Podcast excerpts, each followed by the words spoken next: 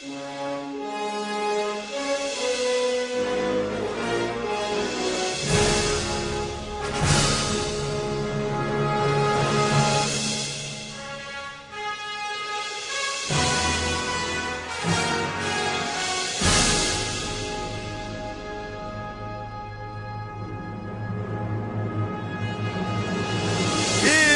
Estamos começando mais um ClichêCast. Eu sou o Thiago Barba e hoje eu tô aqui com o José Henrique. Olá, e eu te digo que Chrono Trigger começou tudo isso. e estamos com dois convidados muito legais que a gente conhece do blog Ao Sugo, que são o Marcos. Mas oi, tudo bem? e o Vitor. Olá, tudo bem com vocês? E a gente vai falar um pouco sobre viagem no tempo Vamos viajar na viagem no tempo e no espaço, por que não? Mas depois dos comentários, e-mails e tudo mais. A gente já volta.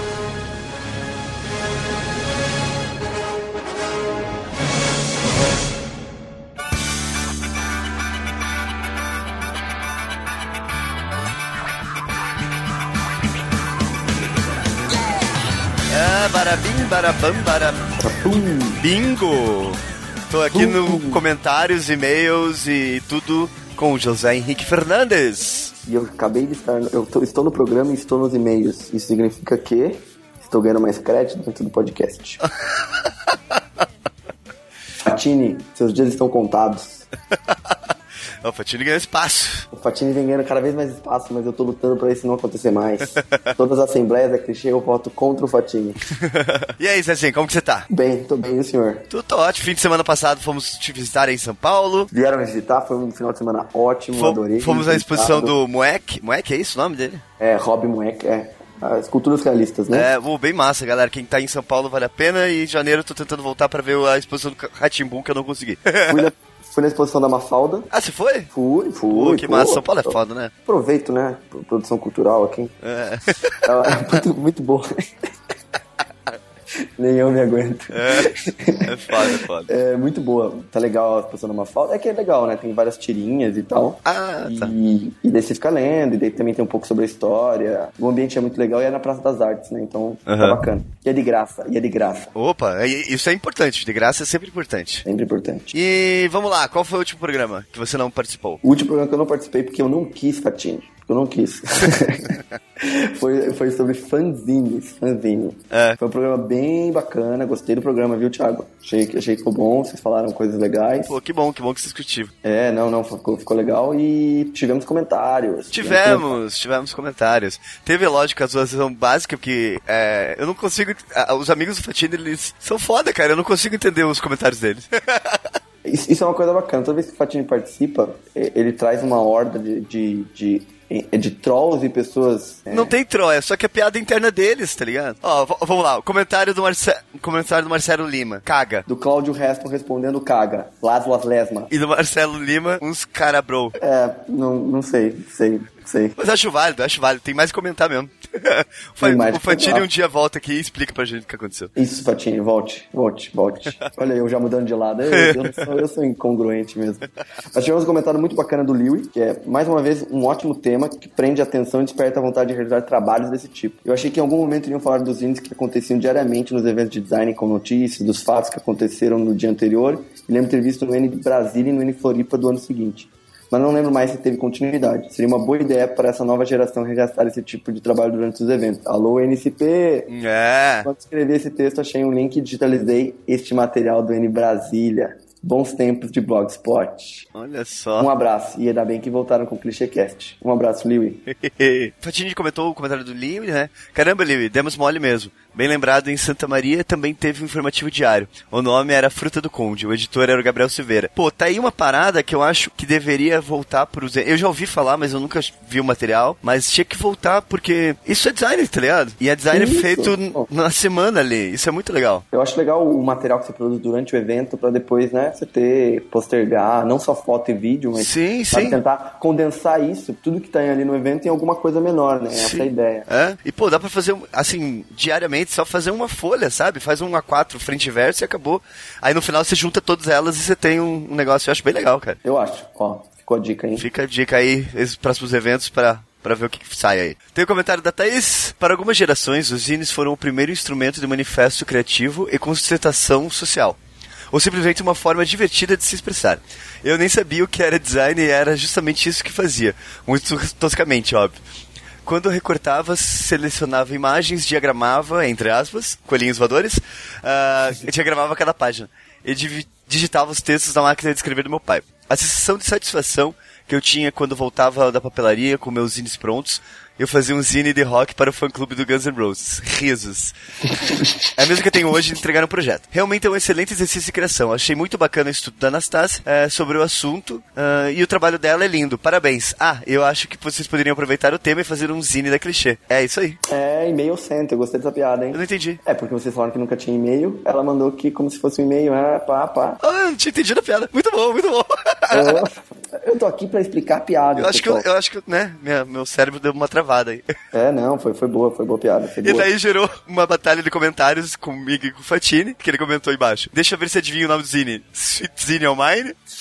Aí, o Paradise Zine. Aí eu falei, nada, era um Zine lançado uma vez por ano, November Zine. November Zine, esse é legal, gostei. Aí ela falou, ah, poxa, eu tinha que conhecer vocês naquela época, é, pra me ajudarem com o nome. Era algo muito sem graça, tipo Fans and Roses. Aí eu mandei, até imagina logo, que é uma foto com um ventilador e, um, e rosas. Thunder Rose. é, sou muito idiota. E daí, aí o Fatini fez uma estrofe, né? Do you print some time? Cara, vejam os comentários do. É, tão tá bons, muito tão bom, bons, tá muito bons. bom. Foi, foi, uma criação criativa em cima do, de um comentário. É, foi muito massa. Além disso, nós recebemos um e-mail de verdade.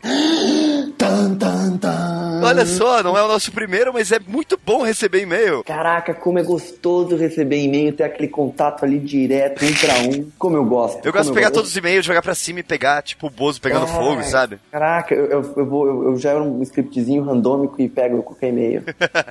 E então, qual foi o e-mail que a gente recebeu? Foi e-mail do Diego Rocha de Araújo. Você quer ler, Thiago, você vai me dar essa honra? Eu vou te dar essa honra. Olá, pessoal da Clichê. O último leitura de e-mail sem e-mail, olha aí, Thiago, como pegou isso aí, despertou a vontade de enviar algo para vocês. Valeu, Diego. Muito legal o ClichêCast 40. Acho o fanzine um ótimo meio para artistas começarem a expor seus trabalhos. Afinal, na minha opinião, no início é muito difícil sujeitar o seu trampo ao julgamento alheio. Aproveitando, sou muito fã do Fatini. Ah, yeah. Hum, how you doing? Desde que li uma matéria sobre ele na revista Computer Arts.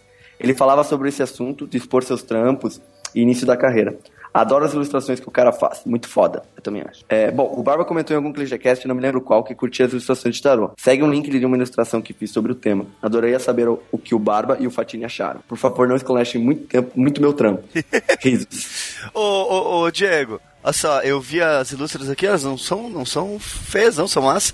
Só que uma coisa que você tem que ver no tarô é que as cartas têm significados a mais, assim. Então, quer ver, por exemplo, o louco que você fez a ilustração, ele é o. A, acho que é o 22 arcano. E ele, no, ele tem representações que tem que estar. Tá, não é que tem que estar, tá, mas normalmente é, são características dele, né? Tipo, ah, ele está andando em direção a um precipício, ele tem um. um ele tá carregando um negócio de roupa, né? Um saco de roupa, assim, no cabo, assim. Uh, normalmente tem uma borboleta e um cachorro mordendo a pata dele, assim. Às vezes ele tá tocando flauta também. É, esses símbolos representam muito do, do tarô em si, né?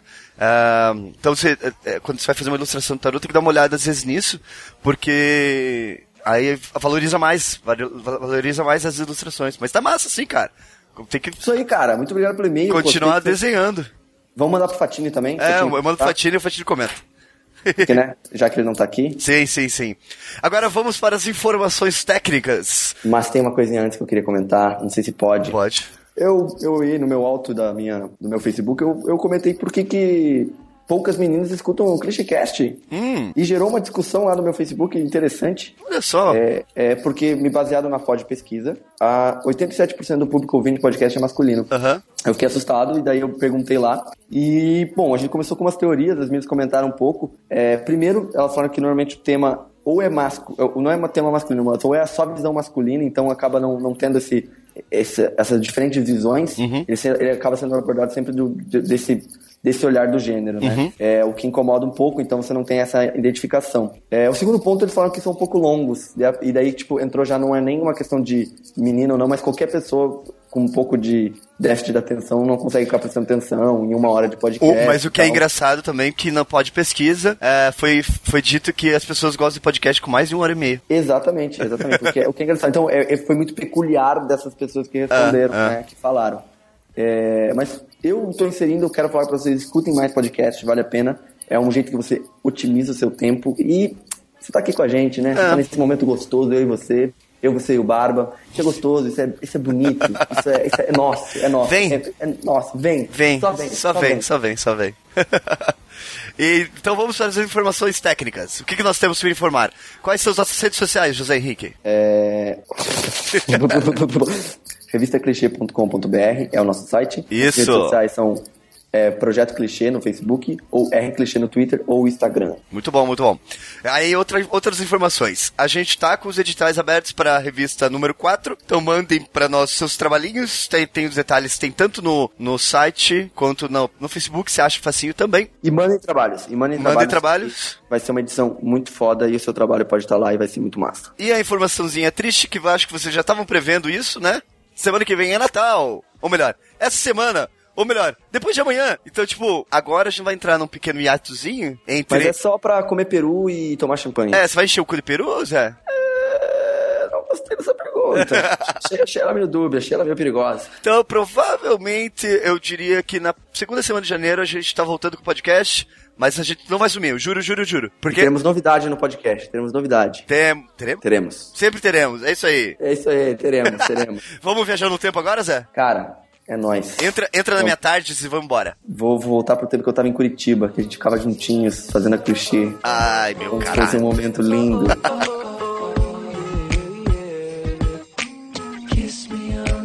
Kiss me under the mistletoe, baby, that you love me so.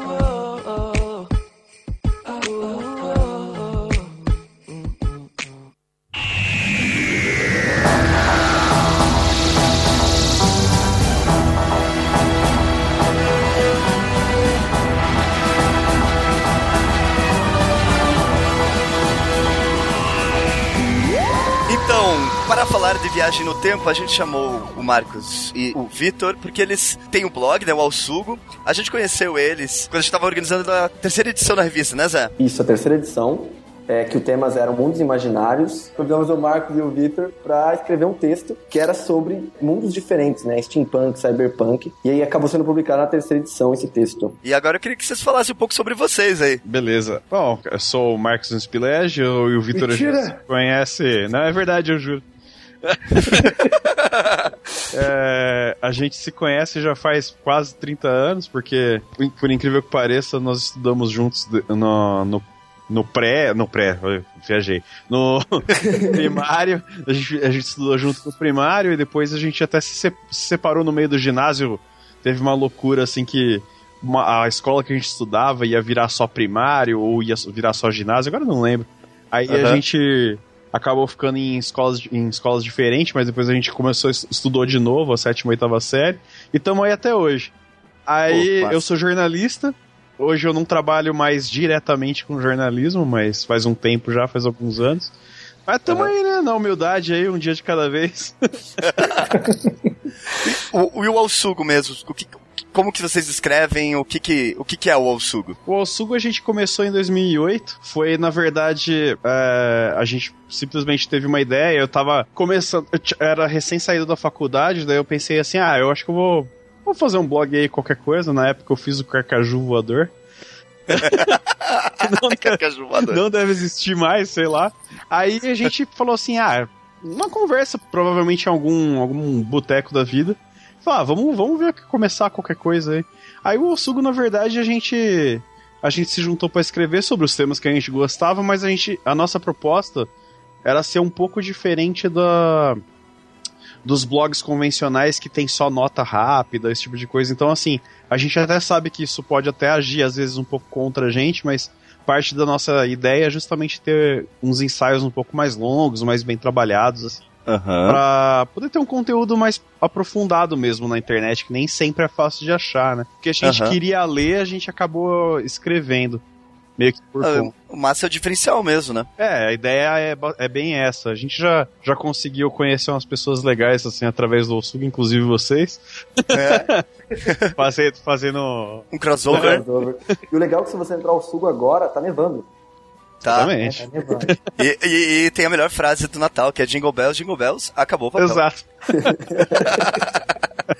e para falar de viagem no tempo, a gente está com um viajante no tempo nesse momento, que é o Vitor. Eu estou falando do futuro, aqui já é o dia seguinte. Estou falando do Japão. E como eu já falei aqui no, uh, nos bastidores, eu sei o passado de todos vocês. Oh, e, e, deixa eu te perguntar uma coisa. Aí no futuro, você encontrou onde foi que eu perguntei alguma coisa? Turn!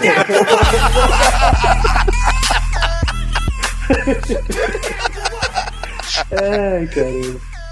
Bom, então, e o que, que você está fazendo no Japão, então, Vitor? Eu sou antropólogo, minha área é cultura japonesa, estudos japoneses, e estou aqui é, pela minha terceira vez no realizando parte do meu pós-doutorado aqui agora. Pô, que massa. Que massa mesmo. E assim, a gente edita, o Marquinhos edita o Alsugo de São Paulo e eu tô editando o Alsugo aqui de Nagoya. Pra... É isso que eu ia perguntar, você tá em Nagoya então? Eu tô em Nagoya agora. Agora. Agora, agora, mas assim, esse agora é muito relativo, porque eu continuo no futuro, entendeu? Entendi. e dependendo da hora que o ouvinte for escutar, você pode estar em outro lugar. Ah, exatamente, é. cara, exatamente. É, eu sou um viajante tempo não para. cara. Bom, o Zé surgiu com a ideia do, do tema Viagens do Tempo e a gente já faz tempo que a gente quer gravar alguma coisa nesse sentido. Por que, Zé?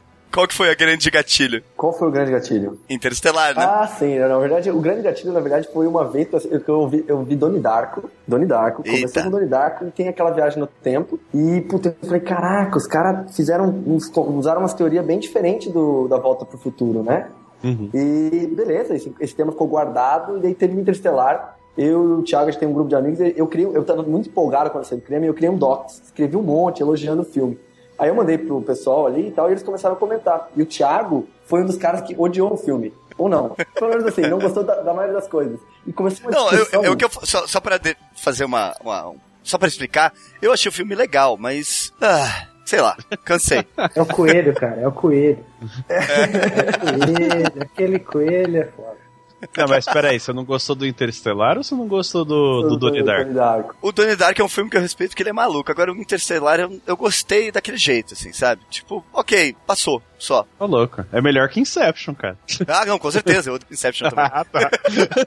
é um hater, né? Vamos definir o Thiago como um hater. É que eu não gosto do Nolan. Eu não gosto do Nolan por, por si, assim. Então, mas eu achei um filme válido ver no cinema. O problema foi a discussão que foi para tantos lados que eu achei meio confuso, assim, sabe? Que é isso aí desde desde que ele fez o Amnésia, a galera começa a pirar no filme dele, né? É, então é isso que eu não gosto do Nolan. Eu acho que as pessoas piram. O, o filme é tão mal construído que você não consegue saber se é bom ou ruim, colou, sabe? Colou, Vai dar ruim isso aí. começar tudo de novo. Não, mas não, não vamos falar do Nolan e não vamos falar do Interstellar. Vamos falar de viagens no tempo. Citando. Wibbly Bobbly Tubbly Time Stuff.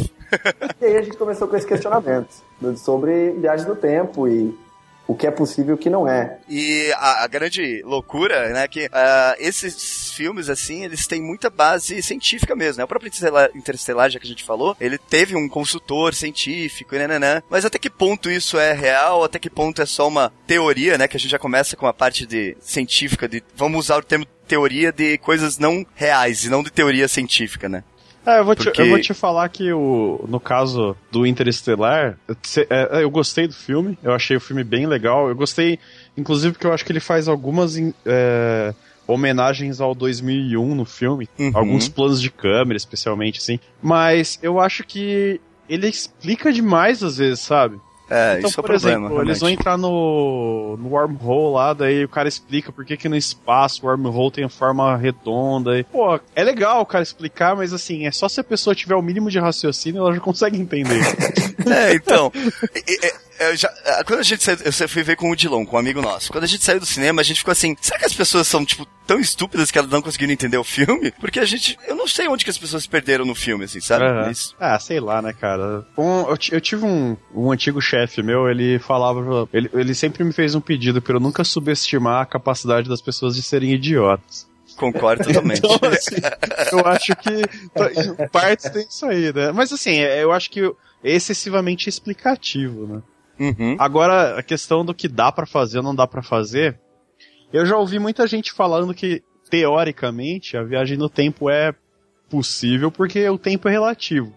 Aham. É, então, por exemplo, o filme discute isso quando ele fala do cara tá circulando uma é, um buraco negro, que teoricamente o tempo ali, por causa da força da gravidade, passaria mais rápido, entre aspas. Aliás, mais Mas- devagar, né? É, mas na verdade, Uhum. emendando isso, Marcos, que você falou, na verdade a viagem no tempo já existe. Já foi, pro- Uhum. já foi provada que é É. possível viajar, viajar para o futuro, né? O problema é viajar para o passado. Mas, por exemplo, teve um russo, eu não sei o nome do cara, mas o primeiro russo a ficar na órbita da Terra, ele viajou no tempo dois milésimos de segundo. Então, por exemplo, se você colocar um relógio atômico ah, num satélite, na realidade os satélites têm isso naturalmente, mas assim, se você colocar um relógio atômico num avião, num um avião normal, ah, e um relógio atômico na Terra, eles vão ter diferenças quando você pousar. É micro diferenças. Mas assim, pra isso ser considerado viagem no tempo é muito complicado, assim. Não, é, É, viagem é. no tempo. A gente tem que ver o que, que seria viagem no tempo, porque é, é, é que, assim, o, que- ah, o papo que eu mais É uma escuto viagem no tempo muito frustrante, cara. Exatamente. Todo esse trabalho pra você andar milésimos de segundo vai pra É muito É. frustrante.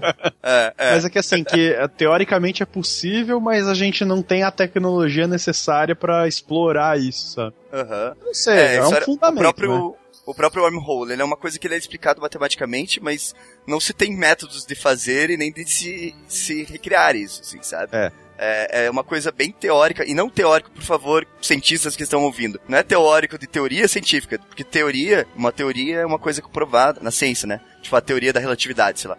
É uma teoria que existe, nananã, e que tem provas de que isso é real. A gente tá falando teoria no contrário de prática. Ah, e uma coisa que eu queria falar, a gente vai falar um monte de filmes, então vai ter spoiler. Então danem-se vocês. Ah, não, Dane-se. é justo.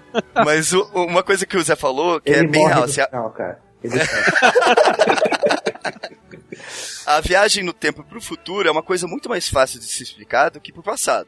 Ah, em É. que sentido? Porque assim, é, até com essas, ah, digamos assim, se você viajar o mais próximo da viagem da velocidade da luz, você vai conseguir fazer esse fenômeno que a gente tá falando de o tempo vai passar mais devagar para você, Ah, tá. então com, consequentemente você vai viajar no tempo. Agora, pro passado, eu uso a teoria do Bill e Ted, que pra mim é um dos melhores filmes de viagem no tempo, Pô, é bom mesmo. que é tem uma hora, tem um dado momento que eles estão precisam achar a chave do carro e eles não acham a chave do carro em nenhum momento. Aí um olha pro outro e fala: "Pera aí". Aí ele levanta uma pedra e a chave tá embaixo da pedra. Ah, sim, sim. Eu lembro dessa Ah, parte. Aí ele, o outro pergunta assim: "Mas caramba, como que você chave- sabia que a chave tava aí?" Ele: "Não, não, é que no futuro eu viajei no passado e deixei a chave aqui". É, mas tá ligado que isso, que isso é, uma, é uma teoria também que tem, na, na verdade é um postulado, um paradoxo, que é o bootstrap. É, bootstrap, o justamente. Que você consegue jogar informações e você não sabe a origem. Simplesmente Aham. é loop. então você já sabia, mas se você já sabia, alguma hora você tinha que saber. Mas se você já tinha que saber alguma hora, que hora foi essa? E isso vira um loop infernal. Que o Zelda usa isso também no Ocarina of Time. Ah, tem- na realidade tem um monte, tem uma tem um- uma franquia inteira que é baseada nisso, que é o Exterminador É, do era isso que Futuro, eu ia né? falar, o Exterminador do Futuro é exatamente isso. Que ele, ele é filho do Kyle Reese. Eu- o, o John Connor ensinou tudo que o Kyle Reese sabe, Isso. que voltou pro passado, que é pai do John Connor, que ensinou tudo pra Sarah Connor, que ela sabe que ensinou pro John Connor. Então, tipo, vira um Justamente. É. que o, o Bootstrap, ele- esse, esse paradoxo, ele na realidade, ele consiste no quê? Ah, tem um exemplo básico, assim, do tipo, ah, se você voltar no passado e deixar, colocar, por exemplo, um, sei lá, um, dar uma cola pra você no passado. Aí no futuro, você via pega essa mesma cola, viaja e dá pra você. Essa cola nunca foi produzida, entendeu? É, exatamente. De Ela onde só saiu o conhecimento, né? É, justamente, de onde saiu o conhecimento no, no caso do Exterminador, de onde saiu o conhecimento. Essa é, É, uma- mas tem um episódio do Futurama também, né? Que eles, eles viajam no tempo e eles aceleram e tal até o, o, o- o universo explodir, que gera um outro Big Bang, que eles continuam viajando no tempo e eles chegam no mesmo ponto que tudo era um reflexo do que eles já viveram. Sim. e ele vive num loop eterno. Mas no Futurama tem uma coisa mais absurda, que o Fry come a avó dele e ele é o próprio vô. Wrong, wrong, wrong, wrong. Wrong, wrong, wrong, wrong. Nossa senhora. Coloca o do maior de 18 anos também nesse, nesse clichêcast. no Guia do Mochileiro das Galáxias tem uma ideia parecida. Não é, É. Não, é não é exatamente viagem no tempo, mas que tem o restaurante que fica no fim do universo, né? Isso. E tudo custa acho que um centavo. Uhum. não. Aí eles vivem da dos juros, Juros. né? Porque É. a- o universo termina e, e começa de novo no final, lá no final. É, A sacada Boa. desse é muito foda, É muito porque você deposita um centavo na conta no seu tempo, e quando você chegar lá, é, a- já rendeu juros suficiente pra você pagar sua conta. É tipo, sensacional é isso. bizarro, né? Cara, isso é lindo, isso é lindo. Bizarro, é minha cabeça tá lembrando aquele filme em algum lugar do passado com o Christopher. Puta. Aham. Não tem nada a ver com essa conversa agora, mas esse filme não sai da minha cabeça, cara. Deve A- ser até algum tem, cara. caras. Tem aonde, cara? Ó, eu, eu vou dar uma, uma referência, porque o, o cara na- nesse filme, ele tem um totem. E em qual filme vocês já viram um totem? ah, é verdade. Bom, então, então, né? E justamente a viagem acaba quando ele reencontra o totem. Que ele acha a moeda no bolso e daí ele volta pro, pro tempo Ah, dele. Esse filme, meu, por que, que eu fui lembrar disso agora? De- Acho que é porque amanhã. eu não sei, cara, eu não sei. Deve ser algum, algum problema no, no temporal aqui, mano. É um cara à frente do nosso tempo, né? Ele vai lembrar de coisas que a gente nem sabe que existiam.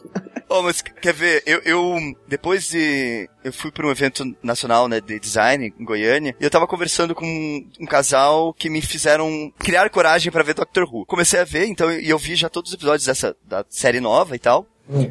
E culmina no especial de. Culmina, tipo, entre a sétima e a oitava temporada tem um especial de 50 anos, né? E nessa, nessa nova série, você sabe que o doutor, ele passou por uma guerra do tempo, disse que ele explodiu o planeta dele com os vilões, né? Com os Daleks e tal. Nessa, nesse filme, dos, nesse episódio de 50 anos, tem uma coisa que é muito legal, que é ele é um viajante no tempo e no espaço. E daí tem uma hora que eles estão tentando chegar num cálculo de como eles poderiam salvar o planeta. E daí ele chega à conclusão que esse cálculo já tá calculado, porque ele demoraria muito tempo para ser feito. Só que ele começou a calcular no começo dos tempos. E a mesma, a mesma premissa do, do restaurante do final do universo. Então, o tempo que ele quiser, o cálculo vai estar pronto, porque aí como ele viaja no tempo e espaço, ele começou a calcular no, no passado, ele pode viajar pro futuro, pegar o cálculo e fazer tudo. É, é muito legal essa parada da viagem no tempo. É, mas essa ideia, essa ideia é legal porque, por exemplo, eles não conseguiam provar que dava pra viajar no tempo, né? Aí o Steve Hawking, sabe o que ele fez pra tentar provar? Uma das maneiras?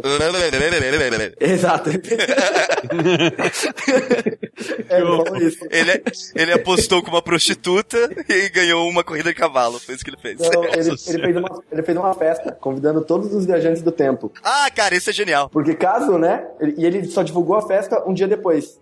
Porque caso algum viajante do tempo soubesse da festa, ele ia voltar e ia, lá, ia aparecer. Só que- Parabéns. Só que daí ele filmou tudo e ninguém apareceu, tá ligado? É, não, a festa foi muito boa, mas ninguém apareceu. que ótimo. É muito bom.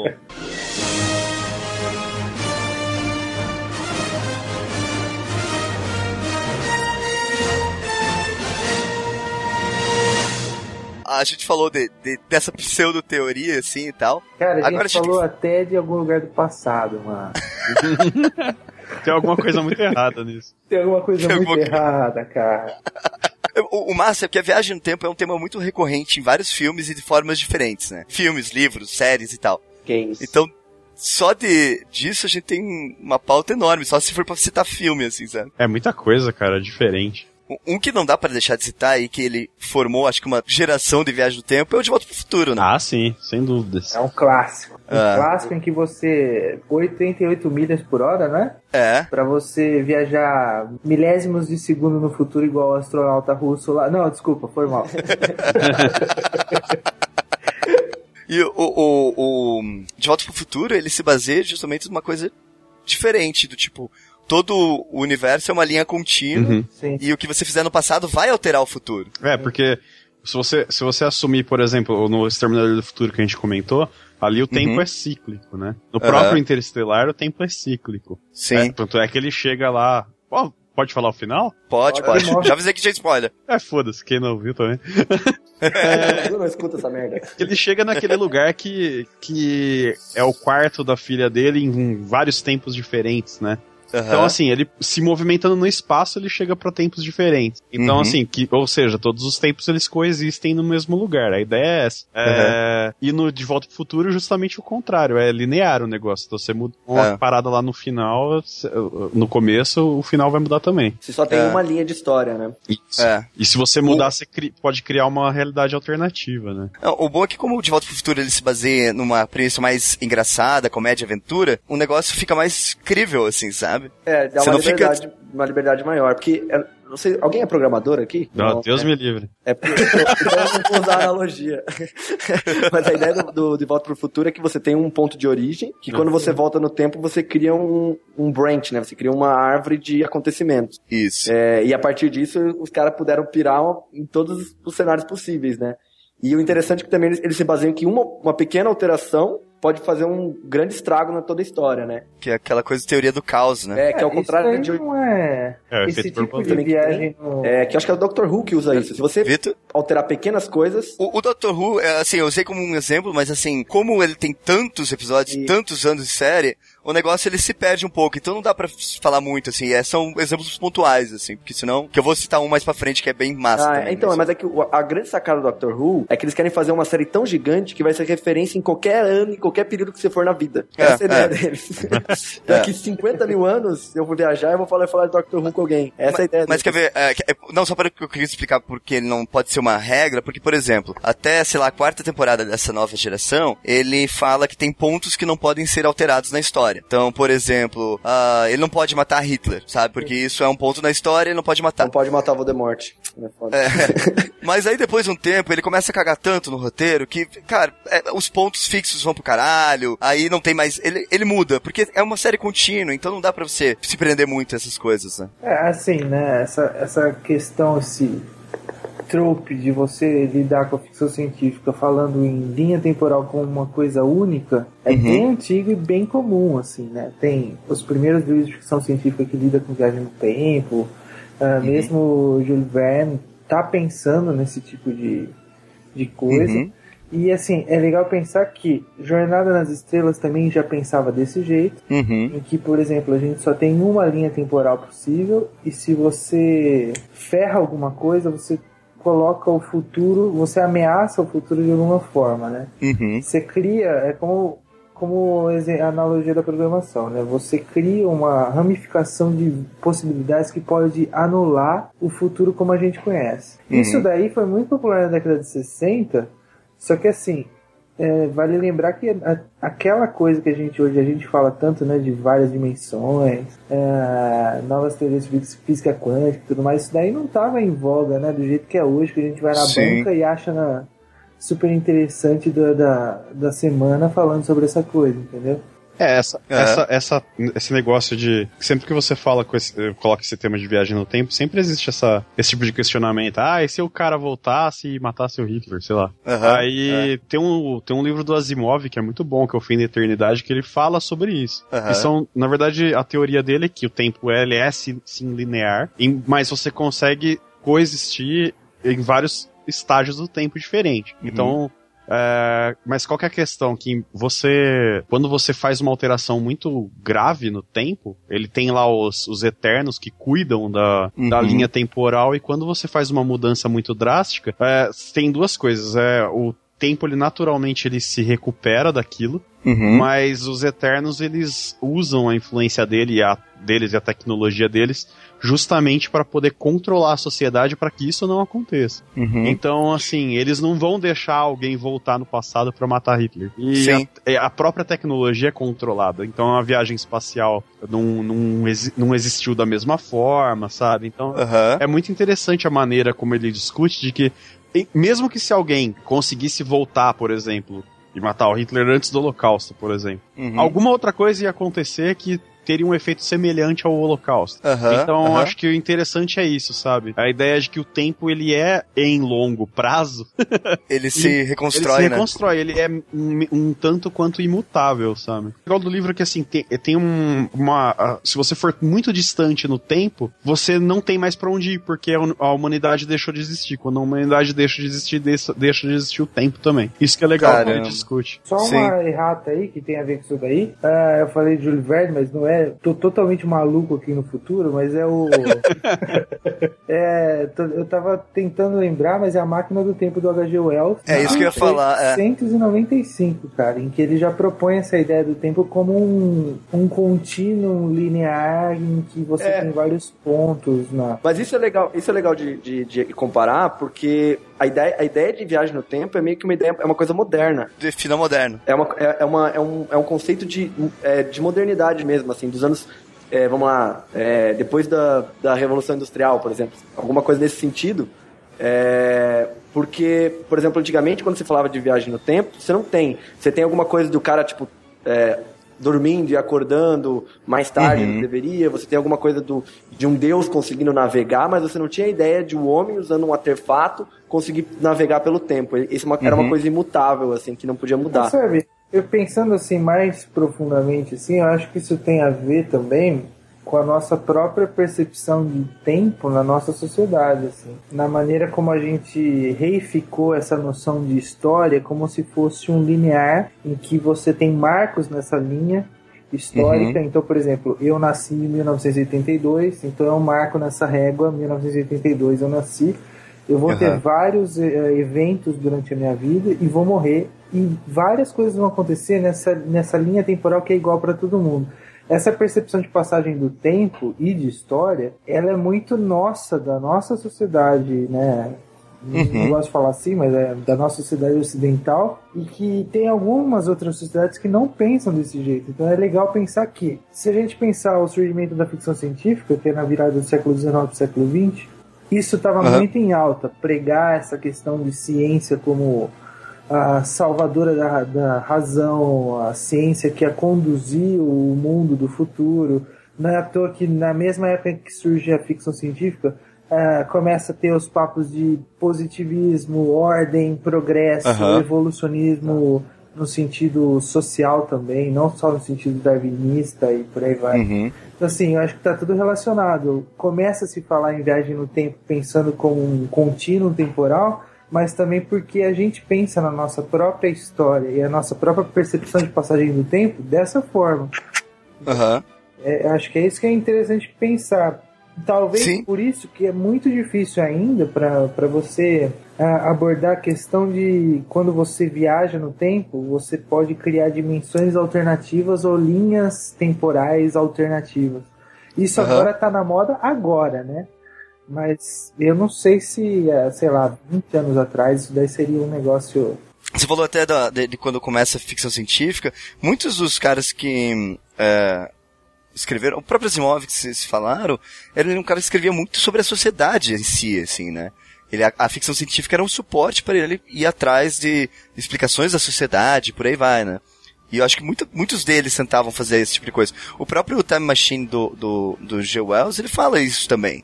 Ele fala de como era a sociedade, É, a evolução da É, é o sociedade. é o próprio que o, que o Marx falou no, no livro, né? A partir do momento que a humanidade parou de existir, o tempo também deixou de existir. Uhum, é exatamente uma coisa atrelada a, a- a- a um conceito nosso. Cara, um negócio muito louco pra ter uma noção, que eu sempre fiquei encanado isso desde a época da escola, assim. Quando a gente fala, por exemplo, de pré-história, que ensinava na escola, qual que é a noção de pré-história? Ah, pré-história é, sei lá, antes da gente aprender a escrever. Essa é uma definição tosca, mas é uma definição possível. Aí você fala assim, tá, pera lá. Quer dizer que eu criei um critério arbitrário aqui, que eu tô falando que agora o ser humano é ser humano porque tá escrevendo. Tudo bem Aham. antes a gente não sabe o que está acontecendo. Uhum. Então é uma questão assim, até mesmo filosófica, profunda, a gente pensar em teleologia, sabe? Sim, A sim. gente não. A gente criou esse, essa espécie de caixa de conhecimento que a gente usa para entender o mundo que a gente está percebendo agora, o tempo, a história, Aham. a passagem do tempo. Na ficção isso acaba sendo refletido de uma maneira ou outra, né? Não tem muita variação, mas eu fico pensando mesmo, pré-história. Cara, pré-história quer dizer que antes das pessoas aprenderem a colocar na, na, na pedra lá a, a linguagem escrita, quer dizer que antes não era história? Quer dizer que aquilo ali não existiu? Quer dizer que aquilo ali apagou da. Aham. Eu, eu sempre imagino esse coisa assim, por exemplo, quando a gente passa de tempo estudando, né? Tem a pré-história, tem não sei o que, tem a baixa idade média, a alta idade média, aparece um bannerzinho assim, "Tã", Você passou para a alta idade média. Agora você terá novas aventuras, novas formas de entender o mundo. Tipo Age of Empires, tá É, ligado? exato. Você descobria, sei lá, você descobriu uma coisa específica, daí agora você entrou na Idade das Trevas, sei lá, qualquer coisa assim, sabe? Total. pra falar do, do Time Machine e uma coisa do tempo que vocês estavam falando, várias histórias de viagem no tempo tem esse ser ou alguma coisa que vai tentar corrigir, né? O passado, se você alterar e tal. E o Time Machine, ele, ele conta a história de um cara que ele queria tentar voltar no tempo pra salvar a mulher dele, que foi assassinada. Constrói a máquina e toda vez que ele vai tentar salvar ela, ele não consegue. Ela acaba sempre morrendo. E daí a, a grande sacada é que ele desiste e tenta ir pro futuro. Aí ele vai pro futuro mais longe possível, que daí ele chega no final da humanidade. Assim, eu acho muito legal isso. Ah, cara, eu, eu, acho, eu acho interessante, inclusive, a visão do Time Machine é, é, é uma coisa, por exemplo, que é justamente o que você estava falando, ele só constrói a máquina porque a mulher morreu. então Isso, como é. ele pode usar a máquina pra salvar a mulher se a máquina só existe porque ela morre, né? O Justamente. paradoxo é esse, sabe? É isso, É. isso que eu acho mais interessante na, nessa história. Teve até um filme mais- bem mais ou menos que teve uns anos atrás, né? Acho que 2005 e tal. É, que foi bem. Bem mais ou menos. bem mais ou essa, é- menos. essa, Foi é, Coelho. essa é. Foi Mas tem a, versão dos anos 60, não tem? Não, É, tem nos anos 60. anos- É, anos 60 ou anos 50, não lembro. É que é a famosa máquina mesmo, né? Sim, sim, sim. É, mas o, o- esse do, do de- acho que é 2002, 2005, sei lá. Ele também tem uma máquina, e a máquina é bem legal, eu acho bem legal o design da máquina. Mas é ruim, é um filme fraco, só isso. Mas- É, fraco. Mas assim, é legal, é legal vocês comentaram que isso é uma coisa pós-revolução industrial, e realmente é. Essa noção da viagem no tempo tecnológico. E no próprio. Só voltando rapidinho pro fim da eternidade, é, os Eternos eles são recrutados de várias é- épocas, né, do mundo. Aham. Só que só a partir do século XVII, se eu não tô enganado. E tem Ah, é? uma data, uma certa data que agora não É, exatamente. E eu acho que tá relacionado a isso, sabe? É justamente porque Ah, a partir tá. desse século que a, a, a mentalidade das pessoas começou a mudar nesse sentido. a- De Aham. você ter a tecnologia pra fazer isso. E agora eu não vou lembrar qual que é a data, mas tem uma data pra qual eles não conseguem viajar antes, no passado. Ah, é? Agora eu não lembro qual data que é, mas é algum acontecimento. Putz, infelizmente eu não me lembro. Mas É, é, não, algum nossa. acontecimento que eles não conseguem voltar pra trás. É, É, é como porque se a assim. do, é a como teoria do assim, wormhole, ela fala isso, né? Eita. Isso. É que você só exato. pode voltar a hora porque que a gente conseguir criar wormholes. Enquanto a gente não criar wormholes, a gente não pode voltar. Exato. Sabe uma coisa interessante? Por, por, por ironia, ontem, acho que foi ontem ou anteontem, eu tava assistindo um, um filme por indicação da minha mulher. É um, um- um- uma comédiazinha romântica, assim, que tem viagem no tempo. É, chama, aí, agora diga o nome. chama Questão de Tempo, acho que é, deixa eu ver. Deixa eu ver se é isso mesmo, pera aí. Deixa eu consultar aqui meus oráculos. É isso mesmo, é isso mesmo. Questão de Questão- tempo. Sem spoiler, hein? Que eu vou querer ver. ele, ele é, é, é um filme bem inocentezinho, mas é bem, bem legalzinho, assim. É um filme que todos. Tem uma, uma família, né? Que é. A história gira é, em torno dessa família, que todos os homens dessa família eles conseguem voltar no tempo. Ah, eu sei que filme que é. Esse filme é interessante. É legal, cara, é bacana. É, eu não é. dava nada, assim, eu achei bacana. É, E eu ach, é legal porque ele também fala lá que quando a partir do momento que você tem um filho, você Uhum. não pode mais voltar no tempo antes do seu filho e mudar alguma coisa. Aham. Porque tudo que você fez até aquele momento é que vai causar o nascimento daquela pessoa. Aham. Então, depois que, vamos supor, você tá hoje aqui voltando no tempo e corrigindo, fazendo melhor, né? Tudo que você já vivenciou, você tá tentando melhorar de alguma forma, por quaisquer motivos, seja qual for. Aham. Ah, por exemplo, ah, você vai chavecar a menina lá. Aí não deu certo, você volta no tempo e tenta outra. Tenta de novo. Tenta de novo, exatamente. Até você achar o jeito que funciona. Aí o filme brinca com isso, inclusive. Mas a partir do momento que você tem um filho, vamos supor que você tem uma filha. Aí você Aham. volta no tempo querendo mudar alguma coisa, qualquer coisa. Aí, a hora que você volta, em vez de você ter uma filha, você tem um filho, sei lá. Aham. Então você Cara, perde essa pessoa no tempo, entendeu? Ela deixa de É. existir. certeza que esse dispositivo de, de enredo aí, o cara pensou de madrugada, assim, sabe? Já morrendo de sono, pensando. Certeza. Cara, eu preciso de alguma coisa pra, pra acabar com essa mamata, porque não sei, cara. Não é possível, mano. É muita mamata. Na real, é um então, recado pro pessoal usar camisinha pra poder voltar no tempo, viu, pessoal? Não, cara, ele, ele, ele, ele tava dormindo com a mulher feia do lado e ele falou: caramba, e se eu pudesse voltar no tempo? Jesus, que que eu fiz? É, É, foda. Mas é, tem, tem. É, como eu falei, a viagem do tempo, eles caras brincam tudo quanto é jeito. Tem desde uh, comédia, mega comédia, até coisa mais séria, tipo, Sim. né, Interstellar e tal. Não, mas o legal da Tem- viagem do tempo é bem isso, assim, porque como o cara pode viajar, fica a carga do cara conseguir amarrar as coisas. E normalmente eles não Aham. conseguem.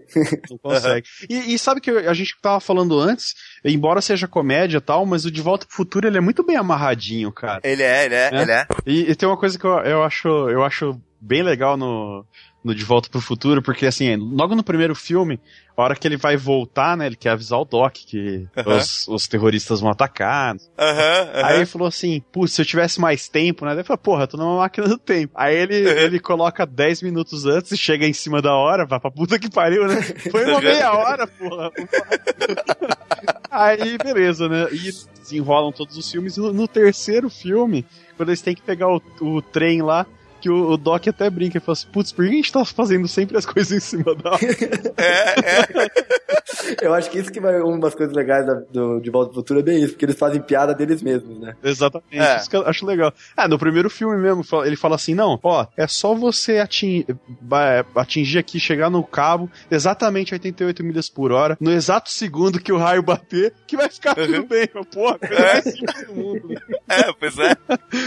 É, porque fica Não, isso é pensando, cara, é um filme que trata um tema de ficção científica hardcore, só que de um jeito muito mais acessível, cara. É Aham, impressionante. é. você- E contido, né, naquele universozinho. E, e não tem explicação estúpida do tipo, olha esse papel. É, é- é Sim, tipo, é, sim. é aquilo ali. Exatamente, isso que eu acho legal, cara. Tem, tem um filme que, na realidade, eu, eu quero falar do livro, que o livro é muito bom. O filme é uma merda, mas se você tivesse paciência pra ler o livro, você vê o filme e Acontece, sofre. acontece bastante. Que é o Sound of Thunder. Ah, que é um clássico e tal, que é. Agora posso falar merda, talvez confundir os livros, mas vamos lá. Que é a sociedade do futuro conseguiu é, criar a viagem no tempo de uma forma segura. Então eles fazem excursões pra era pré-histórica para as pessoas, tipo, turismo, assim, total. Aí só que alguém sai da, da bolha do tempo e pisa numa borboleta. E daí isso destrói todo o universo da forma que eles conhecem, assim. E é muito interessante o livro, porque ele, ele mostra como, é, não imaginando no- que o tempo se reconstrói nem nada e tal, mas ele mostra como pode fuder, um detalhezinho pode fuder tudo, né? Ah, tem um episódio dos Simpsons que é sobre isso. É, é baseado no Sound of Thunder também. Ah, é? que Ele pisa numa borboleta. É que ele, o Homer volta, sei lá, pra pré-história, daí pisa numa plantinha, a hora que ele volta tá chovendo donuts, assim, umas coisas. É, é, isso.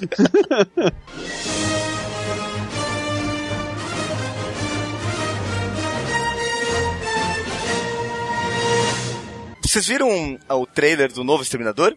Eu vi Eu vi, E vocês viram que ele vai brincar justamente com o contrário agora? eu vi, eu vi. com o contrário Cara. nesse sentido. É porque assim, é, a- o que, assim, não, eu nem tô falando se vai ser bom ou se vai ser ruim. Eu acho que a premissa pode ser interessante, vamos ver. Mas é. É, porque, como a gente falou, né? Exterminador do Futuro, o, Ky- o, o, Kyle Reese vem pro passado, mas ele foi treinado pelo John Connor, nananã, e nananana.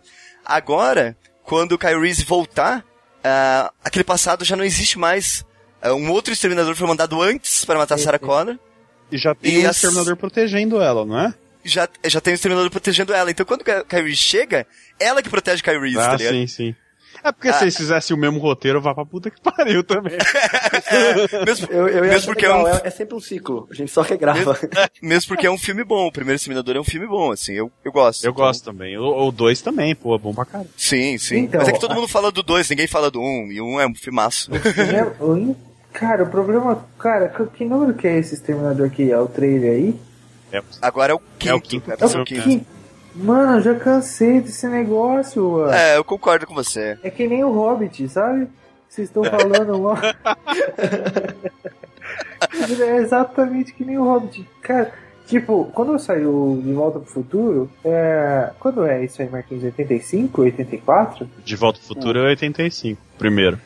O primeiro. Cara, o legal do De Volta ao Futuro é que ele apresentou uma premissa da viagem no tempo, que é um negócio de ficção científica hardcore mó chato, não é um negócio que você dá pra criança ler, e aí você transforma, você deixa isso daí aberto ao mainstream e tal, então é uma roupagem diferente pra ficção científica, não sei o que, mimimi, viagem no tempo e, e mimimi e tal. Isso foi inovador. E aí ele tem a questão de, ele foi compensado na ideia de uma trilogia, então a gente tem três. Hoje, cara, a gente tem um filme, deu dinheiro, a gente precisa fazer 57 continuações. Ah, meu- concordo. É, isso Cara. é que na época o pessoal não via muito, é, não tinha muito filme de futuro pessimista, né?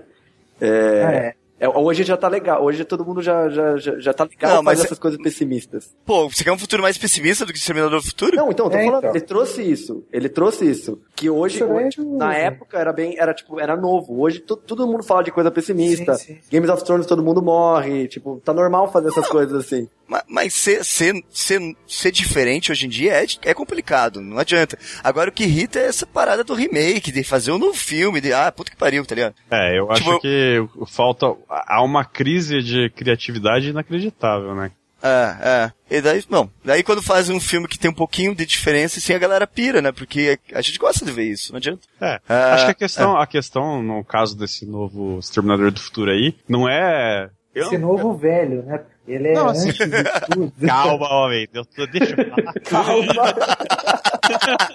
Não, que assim, é. eu- Eu não tô dizendo que vai ser um filme ruim. Eu, eu acho que não vai ser, acho que vai ser um filme até que legal, assim, sabe? Acho que a Aham. questão é qual é a necessidade de se fazer um novo Exterminador do Futuro, né? É que o Schwarzenegger vai morrer, então eles querem fazer mais um. Ah, sim. Porra, mas faz o Conan, pô. faz um Conan, é, Rei verdade. Conan, queremos o Rei Conan. Porra, eu quero o Rei Conan também. É, Puta, eu quero. Que é aquele Conan Ah. de uns anos atrás aí, 2011, acho que foi uma vergonha inacreditável. É, pô, pô, Momoa, né? Aliás, esse novo filme do Conan aí foi um, um filme de viagem no tempo, cara, na boa. É, eu perdi Porque- muito tempo assistindo. Cara, não, não. Eu não sei se vocês prestaram atenção, mas ele viaja por quase todos os continentes da, da era iboriana. Ah, é. É que assim, verdade. É que nem vídeo do YouTube, sabe? De turismo, assim, de passei por aqui. Aí eu mostro o cara filmando e atrás, assim, a paisagem, e embaixo a legenda, assim, ó, ele passou em não sei aonde, ele passou em não sei onde. Puta viagem no tempo, mano. Tá. Não, é, é que nem aqueles supercut, supercuts de treinamento, assim, sabe? Tipo Rock Balboa, assim. Sim, É. Que tem. então. Mas ó, fa- falando até de viagem do tempo, eu vi aquele postzinho clássico na N-Gag, assim, que daí tava lá. Trailer do Exterminador do Futuro, trailer de Jurassic Park, trailer de Star Wars, trailer de Mad Max. Caraca, que ano que eu estou, tá ligado? Tipo, Pode crer. Mas é bem isso mesmo, cara. Puta Nossa, é muito isso, cara. É muito isso. Ainda falando em viagem no tempo, a gente tava falando de essa diferença entre os, as teorias do tempo cíclico e do tempo linear, né? Isso. Tem aham. um filme que o Victor gosta há muito, assim, que adora, que é sobre tempo linear e você criar outras realidades, que é o Star Trek novo. Nossa, cara, para com isso, meu Deus. Nossa, a conexão aqui em Nagoya está muito ruim, cara. Muito ruim. Tá distorcendo Cara. a informação. Cara, minha ex adorável, eu fui ver, eu dormi no filme, achei muito ruim. Cara, Mas eu aquele vou- caso, é, muito- é bom, é bom a gente falar desse Eu vou te exemplo. falar que o Victor, quando ele assistiu no cinema, ele gostou, cara. Ele fala Nossa, eu agora. chorei, chorei sangue.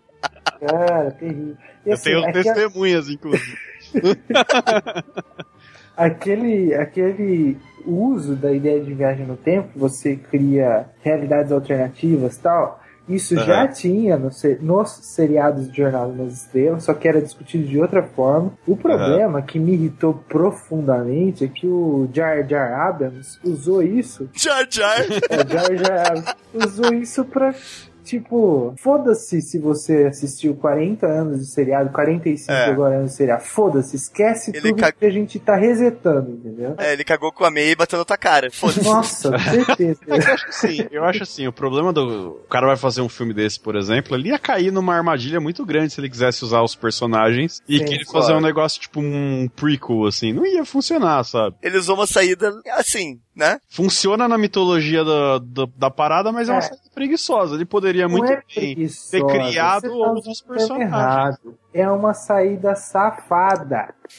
Não é preguiçosa, é safada, cara. Ele, ele antes do filme sair, ele já tinha dado entrevista, em- eu lembro, saiu no Yahoo, inclusive, o cara falando assim, eu não gosto de Star Trek, eu não assistia Star Trek, eu queria... Mas você sabe, ele É. só fez, ele só fez Star Trek pra fazer uma escada pro Star Wars. É né? lógico, cara. Mas quem não faria, né? Ah, Jar Jar, Jar Jar, tá no meu coração, cara. Tá, tá no fundo, E você tá? sabe que no Star Wars ele vai fazer a mesma coisa, né? Ah, não sei, cara. Eu falei pro Victor, eu falei assim, eu não vou julgar antes de ver, sabe? Vamos. Não, eu, eu, eu, eu aprendi uma coisa muito importante com o Hobbit, é, não importa se o filme vai ser bom ou ruim, ele não vai mudar minha vida, então foda-se. Ah, sim. Isso é verdade. Eu vou ficar esperando só essa merda e pronto.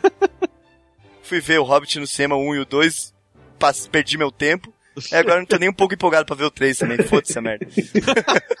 Cara, eu acho tão engraçado esse negócio do Hobbit, falando sobre a, a falta de criatividade em Hollywood. E essa questão de você fazer ah, esses revivals toda hora. É, agora, ultimamente, se vocês prestarem atenção nos grupos do Facebook, do Tolkien, do Hobbit, Senhor dos Anéis e tal, a galera tá toda chorosa, porque, tipo, foi o último filme da Terra-média, e eles nunca mais vão ver esse negócio em toda a Daqui a pouco eles fazem de novo. É, daqui a pouco eles fazem um joguinho igual o, o Dilon, nossa amiga, ele é mega fã do, Star, do, do Senhor dos Anéis, tá ligado? E aí ele se recusou a jogar o jogo do, do Senhor dos Anéis, ou Shadow of Mordor? Shadow of Mordor, porque ele falou, isso não é canon, isso é uma bosta, eu foda-se, eu não vou ver essa porra. Ah, cara. não vou jogar. Eu sou, eu sou fã pra caralho também, mas eu, eu tô jogando.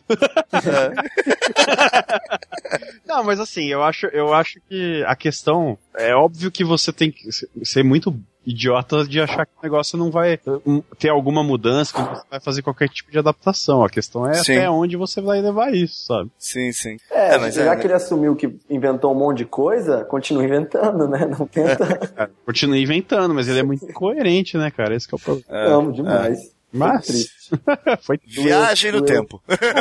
Cara, isso é muito viagem no tempo. A galera não sabe mais o que fazer no presente e futuro, vamos voltar pro passado.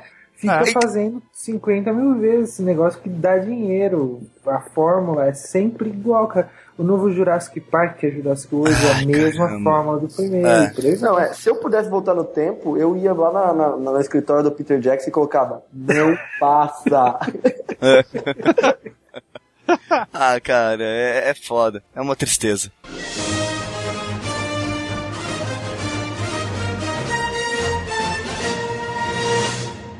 Ó, tem, tem um filme muito bom de, de Viagem no Tempo que a gente nem passou perto de citar. e o muito bom foi sarcasmo. É, que é o Hot Tub Time Machine. Cara, que filme é esse? Que os, os caras tomam um, um- São tipo três amigos que vão tomar banho numa banheira e a banheira é uma máquina do tempo. Jesus Ah, que é Cristo. verdade, é verdade. É, é verdade, Silvio. Que perigo, né? Essa é a ideia da chave do portal do Harry Potter, só que pro lado evil, né, cara? É, é, é mais ou menos isso. Só que o filme, assim, o primeiro ele é até engraçadinho, o dois é uma bosta. Então, Mas- o problema é que fizeram dois. É. Não, na realidade o grande problema é que esse filme se chama em inglês Hot Tub Time Machine e em português se chama, tipo, Ressaca. Nossa. E daí o outro que se chama Hangover se chama Se Beber Não Case, sabe? Tipo, ah, Cara, esse Um de filme. Eu tô, tô aqui vendo aqui meu oráculo. Tem o Crispin Glover, cara. Só... Tem. É, caralho. Tem o Chevy Chase, mano. Puta Tem. que pariu. Isso me fez voltar no tempo, mesmo. Chevy Chase, cacete. Não, não, Tem o. John Cusack, Com cara. o Chevy Chase é a coisa melhora um pouco, velho. é, é, eu gosto. Eu não, não. Você sabe quem é o Crispin Glover, Zé? Não. É o pai do Martin McFly, não. Então, É, depois que foi chutado do De Volta ao Futuro, que foi o único ator que não voltou pro- do primeiro pro dois porque ele cobrou um cachê muito alto, que o papel dele era muito importante. Não, Ah, babaca. era, era bastante. Aí, aí- aí o Robin Zemeckis resolveu isso de um problema bem fácil. Todo mundo na família McFly tem a cara do McFly. Mata o pai, né? É, foda-se. Não vem tão eu, idiota. É, o cara brincou É. com as pessoas erradas. Se você, se você for olhar a sincera, a, a gente não tem muitos bons filmes de viagem no tempo, né? Tá, vamos, vamos, Hum. vamos, ver, peraí. É, É. vamos, vamos analisar. Vai, vamos vamos-. Vamos, definir vamos bom, vamos definir bom. Ah, Vai. sei lá. Co- Começa, vai. Qual é o primeiro que a gente tem que. Tipo, um top 10 da merda do filme de viagem no tempo. Prince of Persia.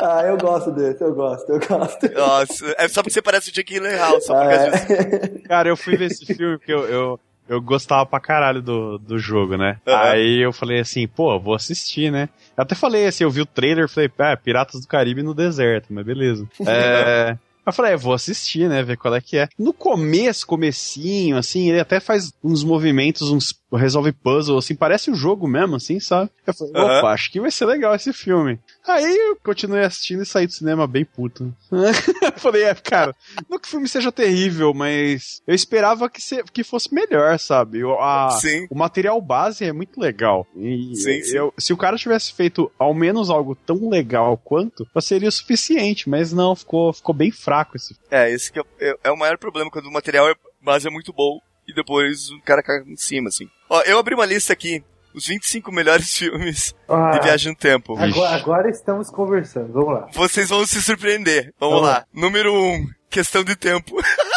Você tá brincando? Não. Você está de sacanagem. Número 2. Número 2, De Volta para o Futuro. Car... Número 3. Mas peraí, peraí. Em algum lugar do passado. Peraí, o que que tá acontecendo? Peraí. Caraca, não, não, sério mesmo? Número 4, clique. Nossa, ah, eu achei uma outra, uma outra aqui, uma outra lista dessa que, que o primeiro é o de volta futuro. Os macacos. Uh, ó, peraí, ah. só, só um, tem um filme aqui que vale a pena, que é O Homem do Futuro, que é divertidinho. Esse é aquele, é aquele com o... Como é que chama? Wagner Moura. Isso. Eu nunca assisti esse é. filme, é bom? Vale a pena, vale a pena perder o tempo ali. É? Eu assisti Vai lá, hein? o filme... Ah, tem o Doze Macacos. Doze Macacos é um filme... Doze Macacos. Muito bom, Doze Macacos não é um filme bom. É um filme foda pra cacete, cara. É. Olha só, deixa eu, deixa eu contar uma vantagemzinha. Nada a ver na, na final, mas eu tenho tatuado os Doze Macacos no ombro. Ah, é? é. Eu sou mega fã. É, já, sou mega já fã. que você vai tatuar alguma coisa, que seja alguma coisa que preste, né, cara? É, eu tenho dois, eu tenho duas tatuagens de filmes. Eu tenho os dois macacos, o símbolo, né, aquele, uhum. o relógio, uhum. e tenho na perna a capa de tubarão. Olha só, hein? Acho que você curte cinema, hein? Mas o, o Dois Macacos é um filme que. Uh, Dois Macacos é um filme que as pessoas não conhecem, é um filmaço. Não, filmaço. É, é um filmaço, filmaço é do Terry Gilliam. Eu não sei o né? que aconteceu, né, com, com, esse filme, né? Porque é. ele é um puta filme, cada ator foda que tem ele. Terry Gilliam, o roteiro foda pra caramba. Mas ele entrou num limbo, cara. Eu não sei. É. Pô, é Bruce Willis, Brad Pitt, é tipo. Oi? E o Brad é? Pitt tá muito, muito bom nesse tá filme, muito cara. Bem, cara. Tá. É verdade. Ah, e, e você sabe que eles vão estragar esse filme também, né? Ah, certeza que vão fazer remake. Não, não, tô fazendo uma série. Vai sair, acho que mês que vem a série. Tá brincando. Não. Nossa, meu Deus, cara. É, é Mas, que eu acho que ó, o, o, Terry Gilliam ele é, um, ele é um diretor muito. Louco. Muito louco, cara. A galera não consegue entender. Tem, não. tem aquele Brasil que é dele. Aquele filme é pra caralho também. Ninguém é. conhece, cara. É. Medo Delírio em Las Vegas. Puta. É foda. É foda. Tipo, uma loucura. É muito louco, cara. Só que a galera não curte. mas, mas pra quem não viu os, quem não viu os dois macacos aí, é, ou melhor, pra quem não viu os dois macacos, alguém dá uma sinopse aí do filme.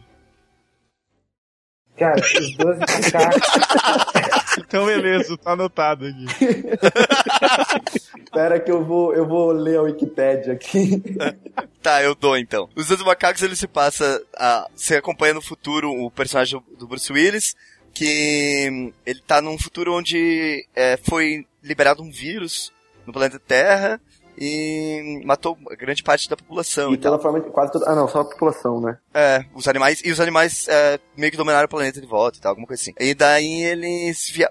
mandam ele pro passado para ele investigar o que eles chamam de uma organização chamada os Doze Macacos, que é quem eles suspeitam que liberou esse vírus. E daí o filme se passa com ele indo pro futuro e voltando pro passado várias vezes e interagindo com dois personagens principais, né? Que é o personagem do Brad Pitt, que eu não lembro o nome, e o personagem de uma menina lá que eu também não lembro o nome. É, Foda-se. Não lembro o nome dela. É, e o legal é que ele não é, ele, tipo, ele tá indo, ele é um, na verdade, ele é um presidiário, né? Ele é, tipo, não é um cara. Ele tá, ele isso, no futuro ele é um presidiário. Ele é um presidiário isso. e ele tá voltando no tempo, assim. Então ele, tipo, é uma oportunidade, é uma coisa ruim, mas é uma oportunidade para ele também não ficar preso. Isso. Então o, o personagem tá sempre, tipo, não tá feliz fazendo as coisas. É, mas ele ao mesmo tempo tem a chance de mudar o futuro, assim. Exato. Assim. Aí eu não sei se esse filme vale a pena a gente contar spoiler, porque como é um filme meio underground, assim, tipo, não sei se todo mundo já viu, mas ele tem um final bem interessante, bem construído, assim, eu acho bem legal. É, o filme todo, ele é, ele é muito legal, Nossa, cara. Acho que é, é, bom, se é. tem um filme que a gente pode fazer uma indicação, é esse, cara. Porque Nossa, é a gente tem que fazer um movimento pró os dois macacos aqui.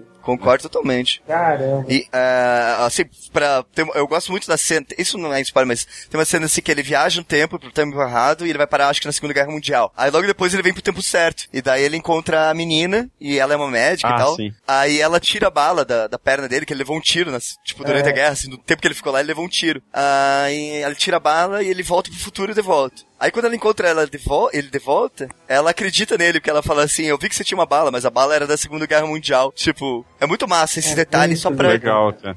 É Fica isso. crível, é assim, roteiro é. amarrado, né, cara? É, é. um bom roteiro faz isso. E se você gosta do Bruce Willis no, no filme do, do Dois Macacos, tem o Looper, que também é Viagem no Tempo. Então, eu nunca assisti esse filme, mas me falaram que é bem legal esse filme mesmo. Eu acho ele um filme interessante. É, Eu eu, não, eu não, é um bom filme, um bom filme, bom filme. Eu acho que ele cai na, na, na, na regrinha de o filme que ele, ele tem um conceito legal, mas ele se perde no meio do caminho, assim, sabe? Mas por quê? Como todo É porque filme o- de Viagem no Tempo, normalmente. É, não, não, não. É porque o que acontece é o seguinte: a história do Looper é, é, no futuro, uma organização criminosa faz a viagem do tempo pra que é, eles mandem alguém pra. Tipo assim, matam uma pessoa e mandam pro passado. Ou melhor, mandam a pessoa viva pro passado pra ela morrer. A existência dela some, assim. Aham. Basicamente é isso. Não, Ah, não? não, não, não. Não.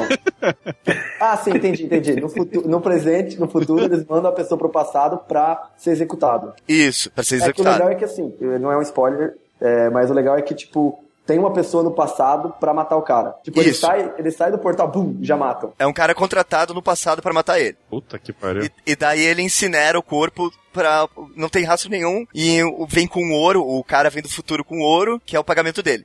Ou seja, Pô, tudo isso isso, aí- foi patrocinado pela máfia. É, ou pelo Silvio Santos. né? Mas é. isso. Assim, esse, esse conceito até é legal. Só que aí. Tem uma cena no futuro que eles mandam um monte de gente pra matar o cara. Só que, tipo, mas você, não acabou de me explicar que vocês mandam as pessoas do passado pra morrer, pra, pra não deixar vestígio, e você vai matar o cara. Tipo, você acabou de estragar o conceito inteiro do filme, assim, sabe? Nossa, cara, que maluquice. aí. É, é, mas vale a pena ver porque. É novo, né? é, tem um, é novo, é 2012, eu acho. É, a maquiagem do filme é muito massa, É, assim, vale a pena. deixaram o moleque igualzinho o Bruce Willis. É, é. É, só, É só vale foda. pela maquiagem, pessoal. É, só por isso. Pior que é só por isso mesmo. Tem um filme que o, esse o Victor gosta de verdade, mais do que ele gosta do Star Trek. Nossa, esse deve ser bom. Não, E não. tipo de batata. Calma, calma. Não, é porque tem um. O, o, o Victor, é, o- é o Star Trek 4, que é aquele das baleias, que eles voltam. Ah, esse eu gosto 80. pra caralho. Puta, Pô, esse é mesmo. bom. Esse filme é 86. legal. Eles encontram uma sonda, né? Como é que é, Victor? Dá um. Século 23. Peraí, peraí. Vamos começar direito. O espaço, Qual a data estelar? a fronteira final. Quadrado estelar. Não lembro a data estelar, mas é século 23, a época da, da Enterprise A ainda, do Capitão Kirk, que usava peruquinha, aquelas coisas todas. E aí vai uma sonda pra Terra, um, um cone gigantesco lá. Um tarugo. E um tarugo. Cone não, um cilindrão, vai lá assim. E ele entra em comunicação com a Terra procurando entrar em contato com as baleias. Só que no século 23 ah, as baleias já estão extintas. Então o Capitão Kirk, lógico, vai salvar o mundo. Volta para o passado para resgatar um casal de baleias, não lembro qual, acho que deve ser cachalote. Acho que são as cachalotes. E eles Coloca usam as gravidades do- dos planetas, né? Pra, pra conseguir voltar. Sim, é o efeito Stirling, que é em Aham. Star Trek é bastante recorrente, que tipo, Que se o não cara usa. Na verdade, você não usa pra viajar no tempo, né? Você usa pra impulsionar, meu. Mas É, tudo impulsionar. ah, isso tem até no Inter- Interestelar, é bem comum isso. Tem, né? é. É, ele aproveita o, o, impulso gravitacional da estrela, do Sol, no caso, e volta para a Terra de 1986. É um Aham. filme que foi dirigido pelo.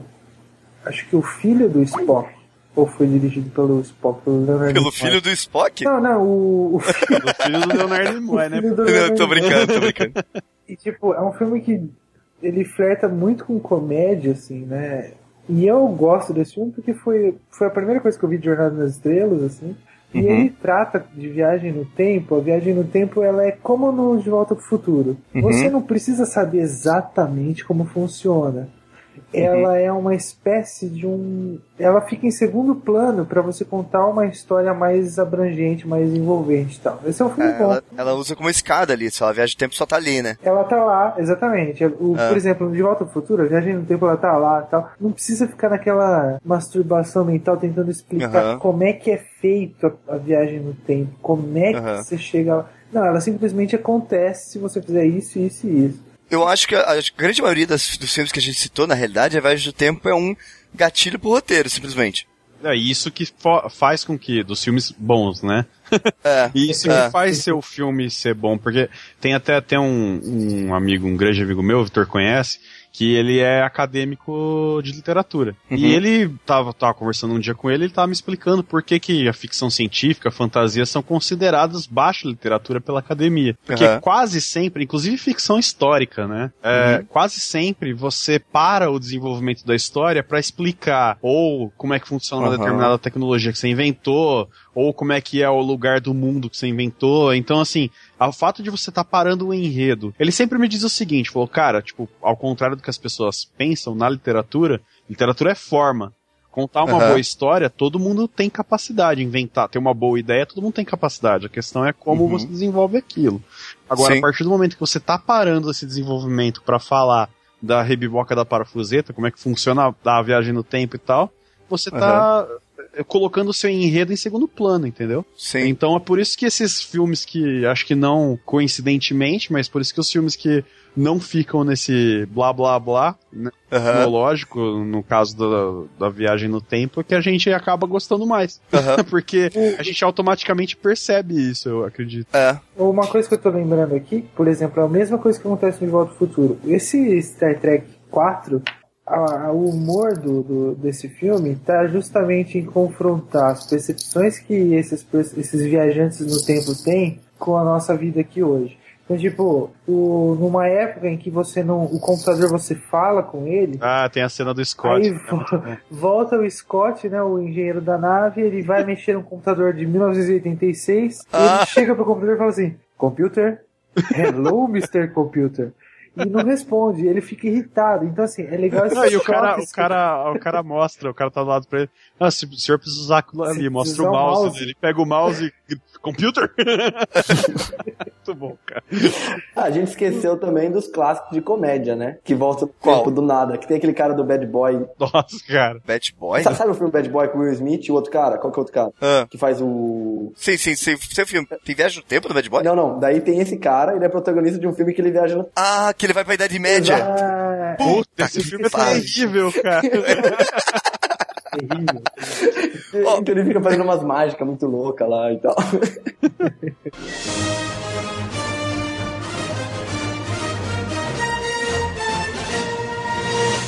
Ó, mas quer ver? Tem um filme, já que a gente falou de. de- os- as- quando a viagem no tempo só tá lá e tal, Só tem tá um lá. filme que fala é, de viagem no tempo e eu acho ele bem interessante. O grande problema é que eu não entendi ele. É. Então, é, que é o Primer. Não assisti que é esse um- filme, cara. Cara, ele é um filme. Ele é um filme meio underground, Primer assim. aqui só apareceu coisa do Boticário. Não, ele é um filme.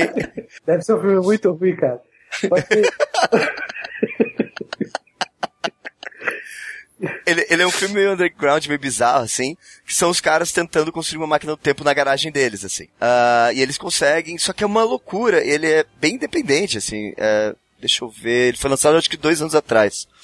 Ah, não, é mais, 2004. Mas ele é baixa renda total, assim. Vale a pena dar uma olhada, mas eu acho que vale a pena dar uma olhada várias vezes. Então, eu vi ultimamente aquele. é, ultimamente, eu vi, o- ultima- eu vi o. Eu- eu vi ultimamente. Ah, ah, ah, ah, que eu- Você acabou de inventar mais um tempo verbal do Guia do Mochileiro das Galáxias, tá ligado? Eu vi o Edge of Tomorrow com o Tom Cruise. Ai, cara, eu tenho medo desse filme. É, É. muito ruim. É muito ruim. Nossa. Eu não duvido, cara. Não, é, é muito zoado, é zoado. Mas a pira é que é bem essa, né? Ele, ele vive sempre o mesmo dia. E Tipo, o Dia da Marmota? é, mais ou menos.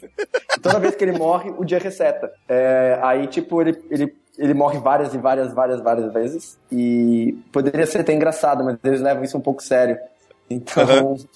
E o filme é meio zoado, porque daí é um, um órgão alienígena que tem controle do tempo e dá esse poder pra ele sem querer. E, bom, Nossa, É, que ver, presente de grego, hein, cara. Não teve um É. filme parecido nesse, nesses últimos tempos, nessa mesma ideia, com o mesmo carinha que faz o Prince of Persia? Tem, é o. Caralho, Source Code. Source Ele Code. presta isso? Eu, eu achei interessante também, é legal, só que ele tem um, um plot twist no final, assim, e daí eu acho que esse é por isso que o filme é interessante. ah.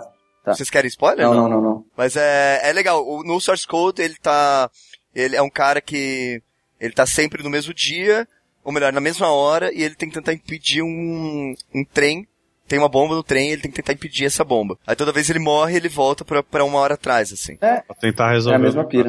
É, só que a, a pira dele é um pouco mais complexa, assim, mas é bem legal, é bem legal, porque ele não consegue, ele tá dentro de um, de uma máquina do tempo pra fazer isso, sabe? Então quando ele, ele, tipo, ele morre, ele não acorda direto ali, sabe? Ele acorda dentro dessa máquina do tempo, falando com umas pessoas. Aí eles falam, ah, a gente vai te mandar de volta. Ele, porra, vocês não estão entendendo, eu tô sentindo dor. Talvez toda vez que eu morro, eu sinto dor, tá ligado? Aí ligam ele de volta na máquina. E daí ficam fazendo isso várias vezes. Então o filme tem que constrói uma- um outro tipo de pensamento. Eu achei interessante, assim. Cara. Ah, falando nisso, eu acho legal o do Assassin's Creed. É, o Assassin's Creed lida com viagem no tempo de certo modo. É, e é, pô, é maneiro, maneiro. o que que, você acha, Vitor? Ah, cara, Eu eu nunca não joguei. Eu não joguei, não joguei. Mas eu- o plot, eu acompanhei isso aí, né? É. Eu, cara, cara, não, mano. Não, não. Cara, a gente tava falando tão bem dos 12 macacos, cara. Tá. A história moderna do Assassin's Creed é tosca, mas a história dos personagens no.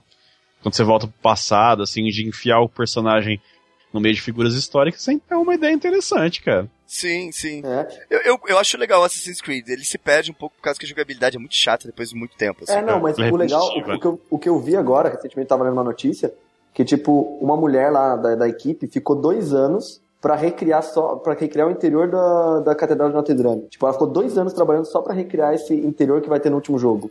Tá ligado? Os caras realmente, tipo, pegando mapa, arquitetura, fazer fielmente esse interior, assim. Aham. Os caras têm uma preocupação realmente de reproduzir o ambiente que você tá voltando, historicamente, o mais fiel possível. É, Aham. não, há, não tem como negar que os caras têm um esmero bem grande, assim, na hora de recriar os cenários e tal, né?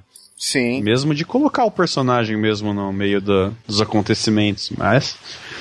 É, não, é, é, é, Assim, ele brinca com a viagem do tempo porque. ah, o Vitor, você não jogou, né? Você falou. Não joguei, não joguei. Então, fu- funciona basicamente assim, eles estão tentando achar um item, e daí o cara no presente, ele consegue, ele é descendente genético de um cara que achou esse item no passado. E eles conseguem, por wibbly blobly, coisas da viagem no tempo, eles conseguem é, viajar na genética dele pro passado. Aí o legal é só essa interação, assim, eu acho muito massa você, porra, sair andando por Roma antiga e por Veneza e tal, é divertido. É, eu gosto também. É, É. eu acho que é um jogo. É simples, ele é fácil. Uhum. E. É divertido, cara. É um jogo que, que diverte. Só pra puxar as pessoas de volta. Tem, tem um outro filme aqui que eu tava, tava vendo, lembrei aqui. Que tem um. Austin Powers e o Homem do Membro de Orelha. Nossa, Jesus Cristo, cara. Puta que é pariu. de viagem no tempo, vai falar que não. Ah, Ah, mas é. peraí, né? cacete. Nossa, e aquela, aquela estética anos 60, brega pra cacete, né? Eu, eu, gosto, eu gosto do humor do Austin Powers, então eu acho foda. Não, mas até que ponto? Ah, cara, eu, eu gosto do ponto deles pelados e a, segurando uma mão na frente dos peitos, assim, tipo, obrigado pelas frutas que você mandou, sabe? muito massa a posição da câmera, assim, eu acho muito divertido. A posição da câmera. Eu acho muito foda. Mas, ó, não, é que eu ia falar que tem um filme bonitinho que tem viagem no tempo também. Uma Noite Alucinante 3, é esse, né? Nossa, não sei nem que filme é esse, cara. Eu, esse é foda. Que filme é esse?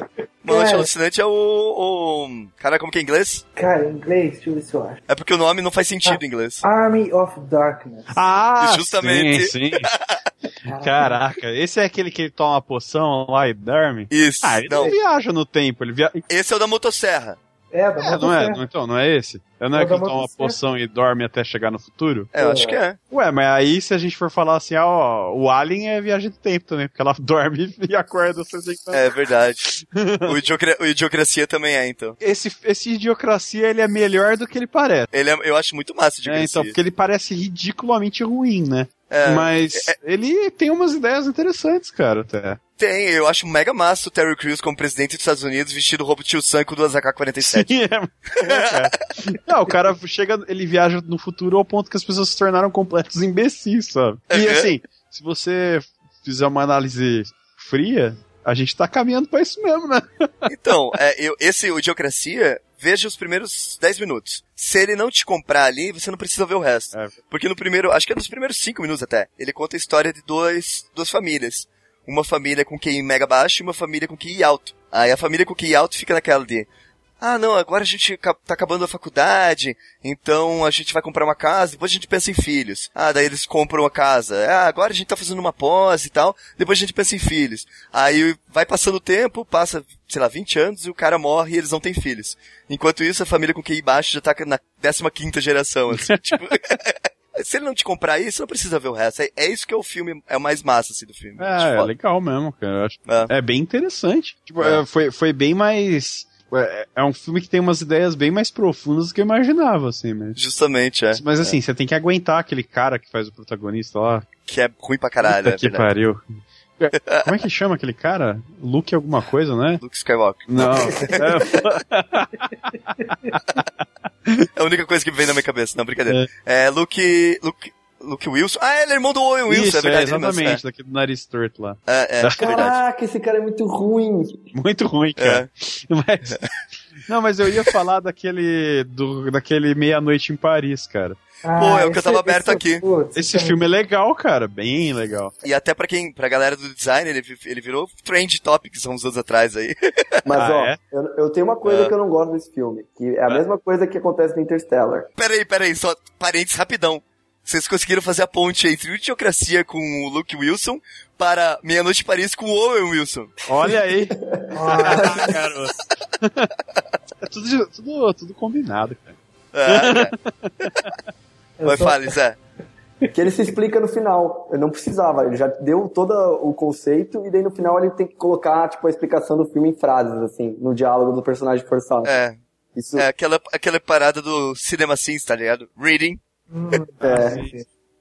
Ah, cara. Mas eu, E assim, eu vou falar pra você que eu me surpreendi. Assim, eu não esperava que, ó, sei lá, o Woody Allen fosse fazer isso. Não gosto É. do Woody Allen, eu acho ele um cara. Não que eu acho que ele seja ruim, mas eu acho que ele é super valorizado. Mas é. Eu acho que realmente. Ele não faz esse tipo de cinema de ficar explicando, né, o que tá acontecendo. Não, é. E, eu acho massa no Meia-Noite em Paris a discussão de as gerações, a gente gosta muito mais das gerações passadas, assim, sabe? Sim, exatamente. Eu acho que isso que é legal, sabe? É, eu acho mega É. divertido isso. Do cara falar assim, puta, eu queria viver aqui, né?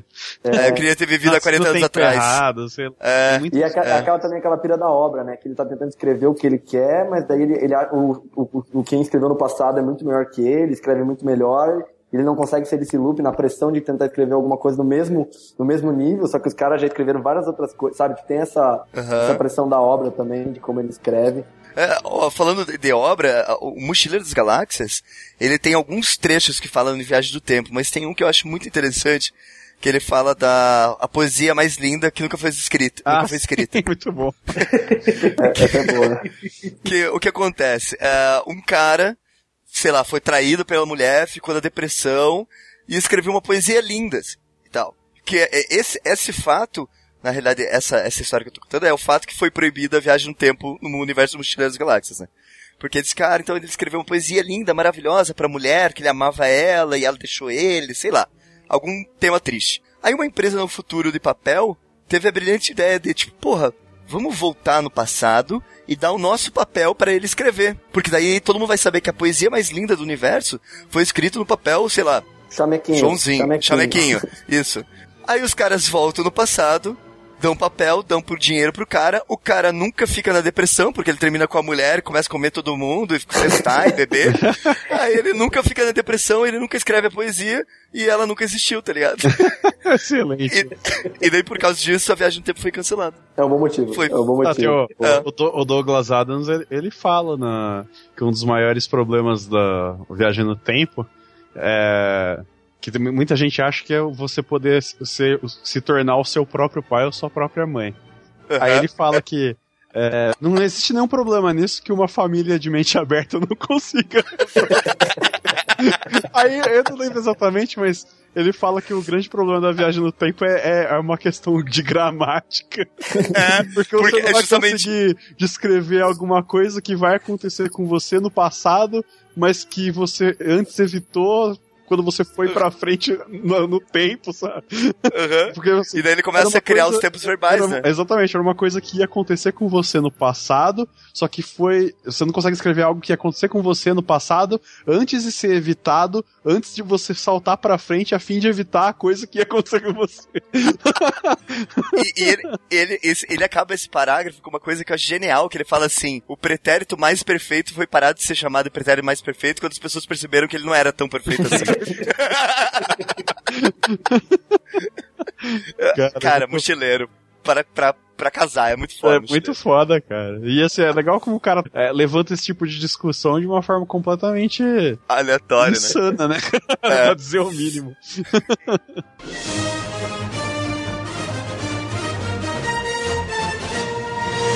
Cara, de- dentre todos os filmes que a gente já citou, não citou, ou sei lá, o que, que vale a pena ser visto? O que, que vocês acham que vale a pena? Doze macacos. Dois macacos. Dragon Ball, Z. Dragon Ball Z, a volta do Trunks. Porra, muito bom, hein? É verdade. A gente tinha esquecido desse detalhe. Tinha. É, sensacional. Não, e agora? Tô pensando aí. Tem um outro filme do Terry Gilliam que é aquele Time Bandits. Que é um Ah, antigão. putz, esse filme é massa. Bem Terry Gilliam né? também, né? Terry Gilliam também, exatamente. E tem, o- tem os caras do Monty Python também. É, É, o próprio Terry Gilliam, né? Era É. é, ele, fa- ele fazia as animações do, do Monty Python, né? Exatamente. Muito louco. Não, mas assim, ó, os filmes que tem que ver, eu acho. Doze Macacos, os, os dois Exterminadores do Futuro, De Volta pro Futuro, que são um lugar comum, mas se a pessoa não viu, acho que, né? Merece. Sim, sim. Sim. Ó, eu, eu, eu vou indicar, assim, como eu falei antes ah, do Doctor Who, e é, como eu falei que não, não dá pra ver tudo, não vale não necessariamente vale tudo com relação à viagem do tempo, mas tem um episódio da terceira temporada chamado Blink, que ele apresenta um, um ser que se alimenta de energia potencial. Como que ele Olha funciona? Ele, ele encosta em você e ele te, ele se alimenta da vida que você viveria. Nossa. E daí você é, é, por exemplo, digamos assim, você vai morrer daqui 25 anos. Ele encosta em você, ele se alimenta desses 25 anos que não existiram e te joga 25 anos no passado. Meu Deus, cara. É, é bem legal. Só que a grande loucura desse episódio é o seguinte: o doutor, ele não é o personagem principal do, do episódio. Quem é o personagem principal é uma menina que tá acompanhando vídeos do doutor no passado. Porque ele foi mandado pro passado e perdeu a máquina do tempo. Meu Deus. E daí, é massa desse episódio é a construção do da onde veio a informação. Porque até o final você é, é, no vídeo o doutor fala assim: essas informações todas que eu tenho não são minhas. Alguém me deu num futuro aí, eu não sei quem foi. E daí você vai descobrindo o que está acontecendo. É um episódio bem interessante, bem construído e tem um monstro muito legal, que são os Weeping Angels, que são esses que se alimentam do, da energia potencial. Vale a pena, assim. Não, não, não precisa ver Doctor Who inteiro, mas veja esse episódio que vale a pena. Cara, tem um Cara, filme que, é- que é bem legal, só que eu não vou lembrar. Os Visitantes chama. Vocês já, já assistiram esse filme? Não é um filme francês com Jean Reno, que é ele, é. É. um cavaleiro medieval, e ele e o escudeiro dele vem parar no- na época atual, atual, assim, atual na década de 80, né? Eu acho que eles vêm. E, cara, é, é um mago, eu acho que, que eles, eles pedem. Ele, ele queria. O, a noiva dele morre, e acho que, é o, acho que é o noiva, a noiva dele morre, e ele vai até um mago pra voltar no tempo pra tentar salvar a noiva, só que a magia dá ao contrário e ele vai, ele vai, ele é enviado pra França de 1993. Ah, eu já vi esse filme, eu já vi Cara, esse filme é muito engraçado, cara, vale a pena. É, o, o ator mais conhecido é o Jean Reno, assim, mas é comédia e tal, é, é uma zoeira. Então, tem aquele negócio deles, eles veem o carro chegando, falam assim, meu Deus, que demônio, não sei o que lá, começa a atacar o carro, bater com a espada no carro, sabe? O melhor é o subtítulo engraçado. desse filme. O subtítulo do filme é Os Visitantes, eles não nasceram ontem. Excelente. Cara, eu tô aqui pensando ah, no que indicar. Assim, a gente tá falando de Star Trek. Star Trek É. tem só 35 episódios sobre viagem no tempo. Ou Ops, seja, né? É Ah, tá mais tranquilo. do que uma temporada, tá tranquilo, né? Só Aham. que eu queria só indicar dois, que são muito Uhum. bons. Ah, um deles é da nova geração, chama Timescape. Que a Enterprise ela acaba entrando, encontrando no espaço uma espécie de são várias anomalias temporais e com, então tem vários níveis, várias linhas temporais possíveis conforme ela passa por esse negócio. E aí gera uma zona toda lá com os romulanos e tal. É legal esse episódio porque ele já começa a mostrar que esse negócio de linha temporal como se fosse uma coisa contínua, uma linha só, não é tão simples assim. Aham. E tem um outro episódio que eu acho que é mais famosão da Deep Space Nine, que chama Trials and Tribulations. É quando a tripulação da Deep Space Nine, que é do século 24, volta no tempo e encontra a Enterprise A do Capitão Kirk. Então eles usaram a tecnologia da época do filme do Forrest Gump é, para colocar os atores no meio de um episódio da série clássica da década de 60. Ah, E é esse episódio é muito legal. é perfeito, que massa. As transições, a- o, a- o figurino, cenário, como é que foi feito o diálogo, é super amarrado, sabe? Tem tu- tá tudo encaixado lá, é um episódio excelente. São 35 episódios e os 35 são muito melhores do que o primeiro filme do Jar Jar Abrams, cara. Olha que beleza. É, nesse episódio do Doctor Who que eu falei, que é, é, ele no vídeo tentando explicar para personagens, ele fala assim: as pessoas assumem que a progressão do tempo é causa e efeito, é tudo é linear e que o tempo é uma coisa reta. Mas na realidade o tempo é uma grande bola de wibbly bobbly wiminy time stuff, tá ligado? tipo, People assume that time is a strict progression of cause to effect, but actually, from a non-linear, non-subjective viewpoint, it's more like a big ball of wibbly-wobbly, timey-wimey stuff. o tempo é uma confusão, não dá pra se explicar de uma forma linear, assim. Eu acho isso muito massa, assim, no, no doutor em si. Ah, o- tem, tem um, um filme que tem viagem no tempo, é o primeiro Superman. É verdade. Caraca, é verdade. Lá. Que é assim, puta que pariu. Né? Que é com o caras ator de tiraram algum lugar isso. do passado, cara. Mas outro filme que é legal, que é divertido pra caralho, a gente falou rapidinho, é o Bill e Ted, cara. Pô, Bill e Ted é Bill genial. e Ted, o Keanu Reeves com 10 anos, sei lá quantos anos. Sim. É, E o Bill, e o Bill e Ted é um filme que também bebeu o Doctor Who, né? Não é toa que eles têm uma franquia, ou a cabine telefônica deles é telefônico, exatamente. justamente. E é legal que sim, tem dois filmes, né? Mas só o primeiro é de viagem no tempo, o outro é aquele que eles morrem, né? É, Quer o dizer, não- segundo é uma loucura. o segundo não tem a viagem no tempo também, mas o foco dele, do de viagem no tempo, é mais no primeiro, que eles Ah. têm que fazer um trabalho de história, né? Isso. Aí eles saem viajando por- pelos vários tempos. Ah, beleza, a gente tem que falar, sei lá, do Moser, eles- do Baal, não lembro se é o, Ma, o Baal ou o Moser. É, acho que é. Eles, Acho que é eles moço. vão buscar o cara lá e traz pra ele tocar no, Não, como o trabalho final deles. e, e detalhe, quem dá a máquina do tempo pra ele é o George Carlin, tá ligado? É o George Carlin, é verdade, cara. Nossa, pode crer. Porque eles no futuro vão ser pessoas muito importantes. Caraca, como assim? Por causa da música deles, né? É muito foda. bizarro isso, né? Mas é um filme que, tipo, não, não é pra ser levado a sério de modo nenhum, é uma comédia, é só, é só brincadeira mesmo. Mas é divertido, eu acho até legal no o 2, né? O 2 eles morrem. Isso. Aí tem brincadeira até com o sétimo selo, né? Do, Tem. do... Exatamente, que eles jogam com a morte, né? É, Aí só- é. eles vão jogar com a morte, começa com xadrez, aí vai jogar, sei lá, batalha naval, detetive, Twister. twister, e eles só ganham, né, cara? Aí chega É assim, muito- é, eles ganham a primeira, daí, é, não, é melhor de três. aí ganham de novo, eu ganho de novo, assim, daí você, deixa eu adivinhar, melhor de cinco, é isso mesmo. Até chega uma hora que desiste, né, a morte desiste. É muito bom, vale a pena. acho- só, só, só pra completar, que eu acho legal que tem uma, uma passagem que eles já, já morreram e tal. Aí eles estão, acho que no inferno. Aí o. Acho que é o Bill que fala assim: Ted, se a gente morrer, cara, você pode ficar com a minha coleção do Megadeth. fala assim, mas cara, a gente já morreu. Ah, é? Ah, então é tudo seu. Muito bom. Muito massa. Tem o, uma, a gente falou rapidinho, mas uma coisa legal do, do Donnie Darko, que fala de viagem no tempo, é que ele cria uma, uma pira que existe um livro, toda uma teoria, uma filosofia por trás da viagem do tempo, que os caras amarraram muito bem com a direção de marketing depois, né? Que depois, tipo, se você pesquisasse no Google, você achava o livro, tipo, um site do livro Ah, a- sim. sobre essa viagem no tempo. Então, acho, eu acho que é legal, assim, do filme que eles amarraram muito bem com. Tipo, porque o filme não explica um monte de coisa, deixa um monte, tipo, bagunçado, só que essa pira da, da galera ir pesquisando mais coisa começou a gerar um monte de mito por cima, né? Uhum. Então eles trabalharam muito bem isso, assim. Sem contar que tem a presidente do Battlestar Galactica lá e o Patrick Swayze, cara. Cara... Caraca? É, Tem a cara, presidente?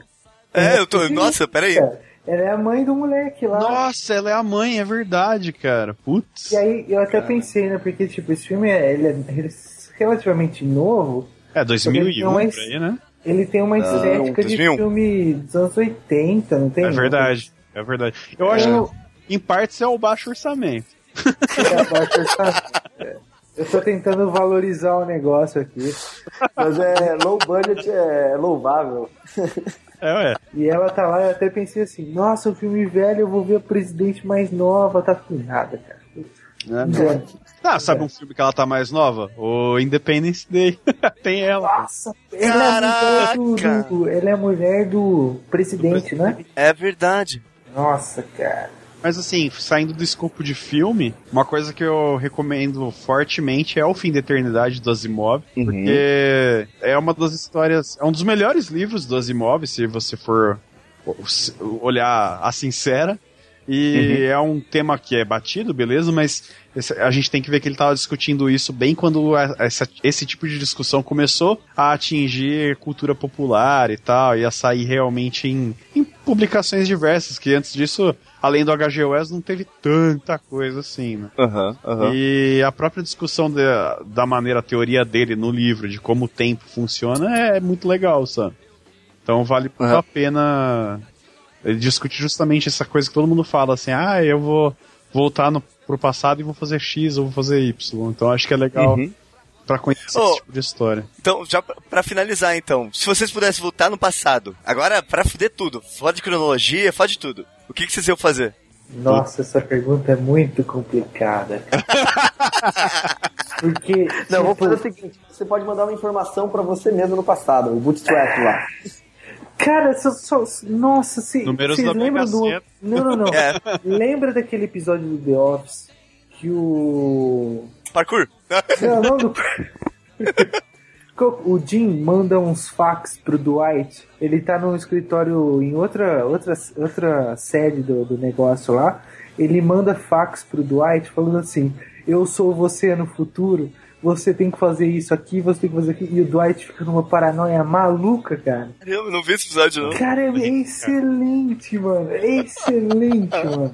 Excelente. Tem que procurar esse negócio. Tem Vou que procurar isso depois. Cara, eu, eu não consigo fugir muito de informação de número do Mega Sena, quem ganhou o Big Brother, sei lá, essas coisas assim. É o que a gente precisa, né, no fim das contas. Acho que a gente, já que a gente não vai viver pra sempre, vamos viver de modo confortável, pelo menos. Cara, Eu acho que a estratégia do Biff é brilhante, cara. Se voltar, tá aqui, ó. Você vai fazer o seguinte: você vai pegar esse livro, tem todos os resultados aí, você vai apostar e ficar rico, beleza? Beleza. Cara, tá, não No- sentido. No último episódio do. do não, ou melhor, num um dos episódios agora do Simpsons que teve recentemente, teve um crossover entre Simpsons e Futurama, né? Aham. Aí o Bender fica preso no passado. Aí ele começa a bater na cabeça e tipo, meu Deus, eu estou preso no passado. O que eu vou fazer com essa época rudimentar, onde eu sei todas as respostas de corridas de cavalo? Aí ele, ah. E daí ele vai apostar no corrida de cavalo, tá ligado? Muito bom. Muito bom. Mas Ah. é bem isso aí, cara. Fala, Zé, você ia mandar uma informação mais relevante, provavelmente, né? Não, cara, eu ia descobrir, eu ia querer saber qual que era o meu amigo que ficou mais rico, ia mandar uma mensagem, cola nele, cola, cola. Olha que interesseiro, filho da puta. Mas você pode ser um amigo rico se você vier do futuro. É verdade. Aí ele ia falar, se afaste de todo mundo, se afaste de todo mundo.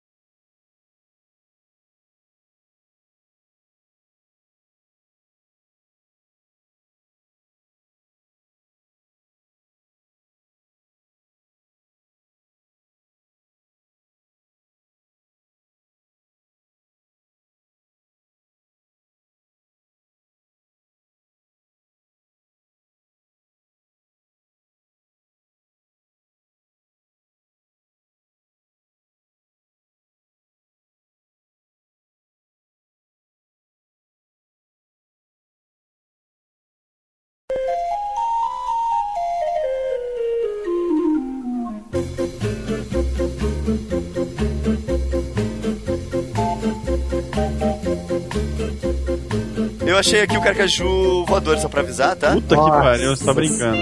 Os fantasmas das perucas brancas. Ah, era isso mesmo. Caralho, eu escrevi esse texto na faculdade, cara. Velho pra burro.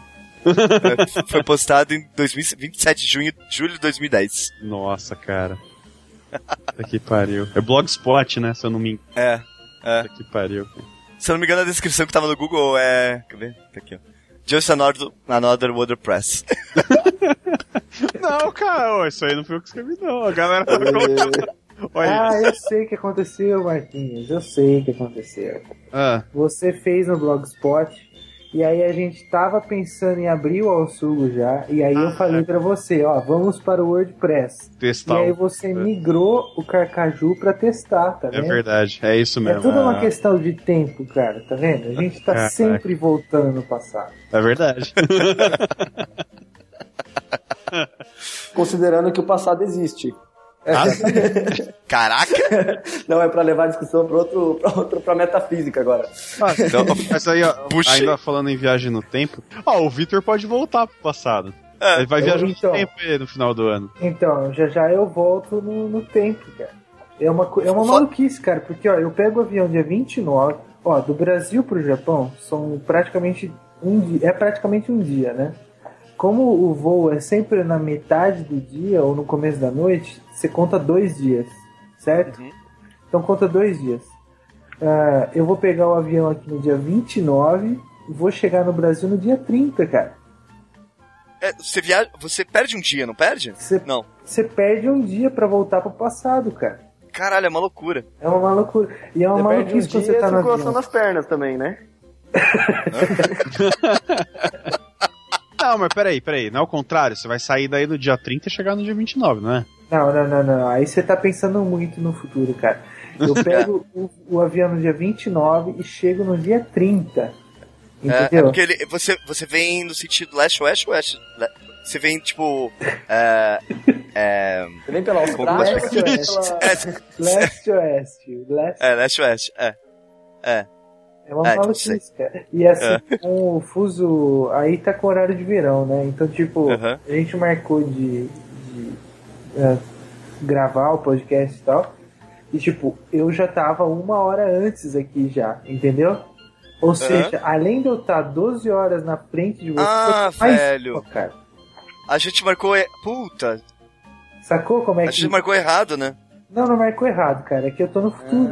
Desculpa. Ah, é? Quando eu mandei o e-mail, Um, foda-se, cada quem é quando eu fui mandar o e-mail, eu já tinha recebido a resposta que ia rolar. Eu não sei, eu, eu tava escrevendo e-mail, veio, veio na caixa de entrada.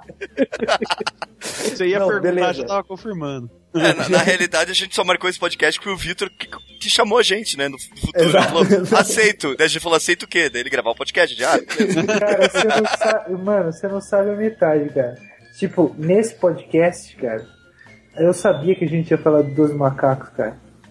Certeza, certeza, cara. E sabia também de algum lugar do passado que a gente ia falar, do Totem, não sei o quê. Tô falando, mano, o futuro é outra coisa, velho. Futuro é, é futuro, né, cara? O futuro, ó, tá chovendo no futuro e faz 5 graus lá fora. Então o futuro é Cara, tenebroso. Mas você o pode futuro aproveitar a Deus então. e- pertence. Ah, você pode aproveitar então e ver aí os números da Mega Sena pra gente. É, A gente por racha. favor, né? Cara, como roteirista de algum bom filme ruim de viagem no tempo, deve ter alguma desculpa pra não poder fazer isso, cara. É, é provável. Ah, isso aí clica pra posição, cara. A viagem no tempo só não acontece porque ela é controlada pelos Illuminates hoje. Então. Pelos reptilianos, reptilianos. e reptilianos aí não, não, a gente não consegue viajar no tempo, mas ela já foi inventada. É, foi, foi inventado, é controlado pelo governo. É sempre o governo. É sempre o governo. Eu não sei da onde que é o governo, É a mas é área governo. 51, sempre. Não, não, É. você não entendeu nada. É o governo dentro do governo, entendeu? Ah, entendi. É. Agora eu entendi. É assim que falava o arquivo X. É, tem um governo dentro do governo. E o governo nega conhecimento, entendeu? Sobre o governo? Sobre o governo. O governo dentro do governo nega que exista um governo dentro do governo? Total, certeza. Essa, cara, Mas isso ele- aí é, é o princípio, né? Princípio do É o quê? princípio. Do governo. Parei no primeiro governo já, cara. O podcast provavelmente vai pro ar segunda-feira. Na próxima segunda, então. Cara, errado. Vai sair na terça-feira, sacou? Depende da hora que ele publicar, porra. É, tá bom. Esse robô tá, tá Mas perdido. o, o bom da web é que a gente também consegue viajar no tempo e a gente muda a data. A gente publica na terça e nós publicou na segunda. Aí fica lá É, registrado. É verdade. Se vocês quiserem falar mal do Hobbit aí, tamo aí. Eu tenho que ver, eu ainda não vi. Depois que eu ver, a gente pode gravar isso aí. É, pode ser, cara, sem problema. Se o Zé, mas é que o Zé gostou, né? Não, Gostei. mas Nossa, Não tem problema, a gente vai eliminar sumariamente quem gostou desse filme. A É gente- lógico. a gente vai exorcizar. Você pode até Não, colocar é que eu te- eu- assim, você pode colocar assim, o que deu errado. Eu falei pro Thiago, eu caí na pegadinha, né? Eu caí na pegadinha de ir ver o filme achando que era, que era o último filme da Idade Média. Eu caí nessa, nesse marketing. Da Terra É. Da Média. Terra-média. É, da, Da Idade Terra-média. Média. É, da Idade Média. Aí eu Mano, fui tem ver e puta, foi triste. Ah, tem cara, muitas pegadinhas, cara. Tem Eu só, eu só tenho uma dúvida. Eu só, tenho, eu só tenho uma dúvida. No final do filme tem alguma cena extra do tipo Silmarillion? não, não, nem pode, cara. Ainda bem, Não, tomara. nem pode. Assim, Chega. cara, tem umas referências, assim, ok, sabe? O problema do Não, filme não é tem. esse, sabe? O problema do Aham. filme não são momentos, é o todo, entendeu? Que é tipo, é muito jogado, as cenas são muito jogadas. As coisas É, concordo. acontecem, assim. E é- eu até, até falei pro, pro, pro pessoal, assim, quando eu disse que eu tava indo ver. Falei assim, cara, eu vou ver por obrigação moral, mas na realidade eu tenho certeza que não vai ser legal. É, eu tô nessa também. Ah, então, é que assim, eu, eu, eu fui com a expectativa baixa e eu vi que ela tava justificada, sabe? O, o Aham. que mais me incomodou foi aquelas pessoas que que estão atrás, aqueles modistas malditos, assim, ai, que legal, não sei o quê. Oh, Ah, é. Cara, as cenas do Legolas são irritantes, virou anime o bagulho, sem sacanagem. É, eu, Aí- eu, como bom anão, não E gosto sem do contar que o Legolas tá com essa cara de velho que me irrita muito. Ah, cara, mas isso aí não tem muito o que fazer, né, cara? Coitado. É o tempo, né? É o tempo. Ó, mas assim, tem, uma- tem umas coisas. Assim, o filme é Cara, é mó vez eu assim, me botam sabe? esse filme, cara. Parar pra pensar, cara. Porque, tipo, todo. Cara, esse filme é um prequel do Senhor dos Anéis e todo mundo tá velho, mano. Aí, Uhum. tipo, no Senhor dos Anéis eles vão estar novinho, mano. Puta que pariu. Ah, mas assim, quem aparece, aparece. Ó, acabando falando de viagem do tempo de volta. É, pois é. É verdade. É verdade, né, cara? Puta que pariu. Não, mas eu já tinha ficado puto com o segundo filme, daí eu falei assim, ah, acho que os caras não. Tomara que recuperem a cagada que fizeram no segundo filme, né? Aí eu É. fui ver, eu fiquei puto pra caralho. Mas então, eu cara, também achei assim- que eles iam recuperar. Eu também achei que eles iam recuperar, mas daí quando eu vi o primeiro segundo, de, o, o primeiro, os 10 minutos de filme, eu lembrei, eles filmaram tudo junto. Eles não têm o que recuperar. Já tava pronto o filme. Ah, mas é que às vezes o roteiro melhora, né? No terceiro, É, assim, sei ser. lá. É que, cara, Sabe o não que- tinha como, era muito pouca história pra contar e muito tempo de tela, sabe? É, eu vou te falar é. assim, o, fi- eh, o que vale a pena ver no filme são os momentos do próprio Bilbo. Aham. Porque, assim, o ator é bom e, e, É, assim, sim. ele segura, sabe? Se, É, mas Aham. e que, Filme- deixaram, que deixaram esquecido, né? Nesse último filme, Sim, tipo, que era uma não. coisa no primeiro. se, o Era foco, o Bilbo. se o foco fosse no Hobbit, vamos supor que esse filme se chamasse O Hobbit. Se o foco fosse no Hobbit, talvez fosse um filme bom, entendeu? Eu até falei assim, eu saí com a mesma sensação quando eu terminei de assistir O Retorno do Rei, todos esses anos atrás. Eu Uhum. saí com a mesma sensação. Falei, pô, seria legal se fizessem um filme do Hobbit.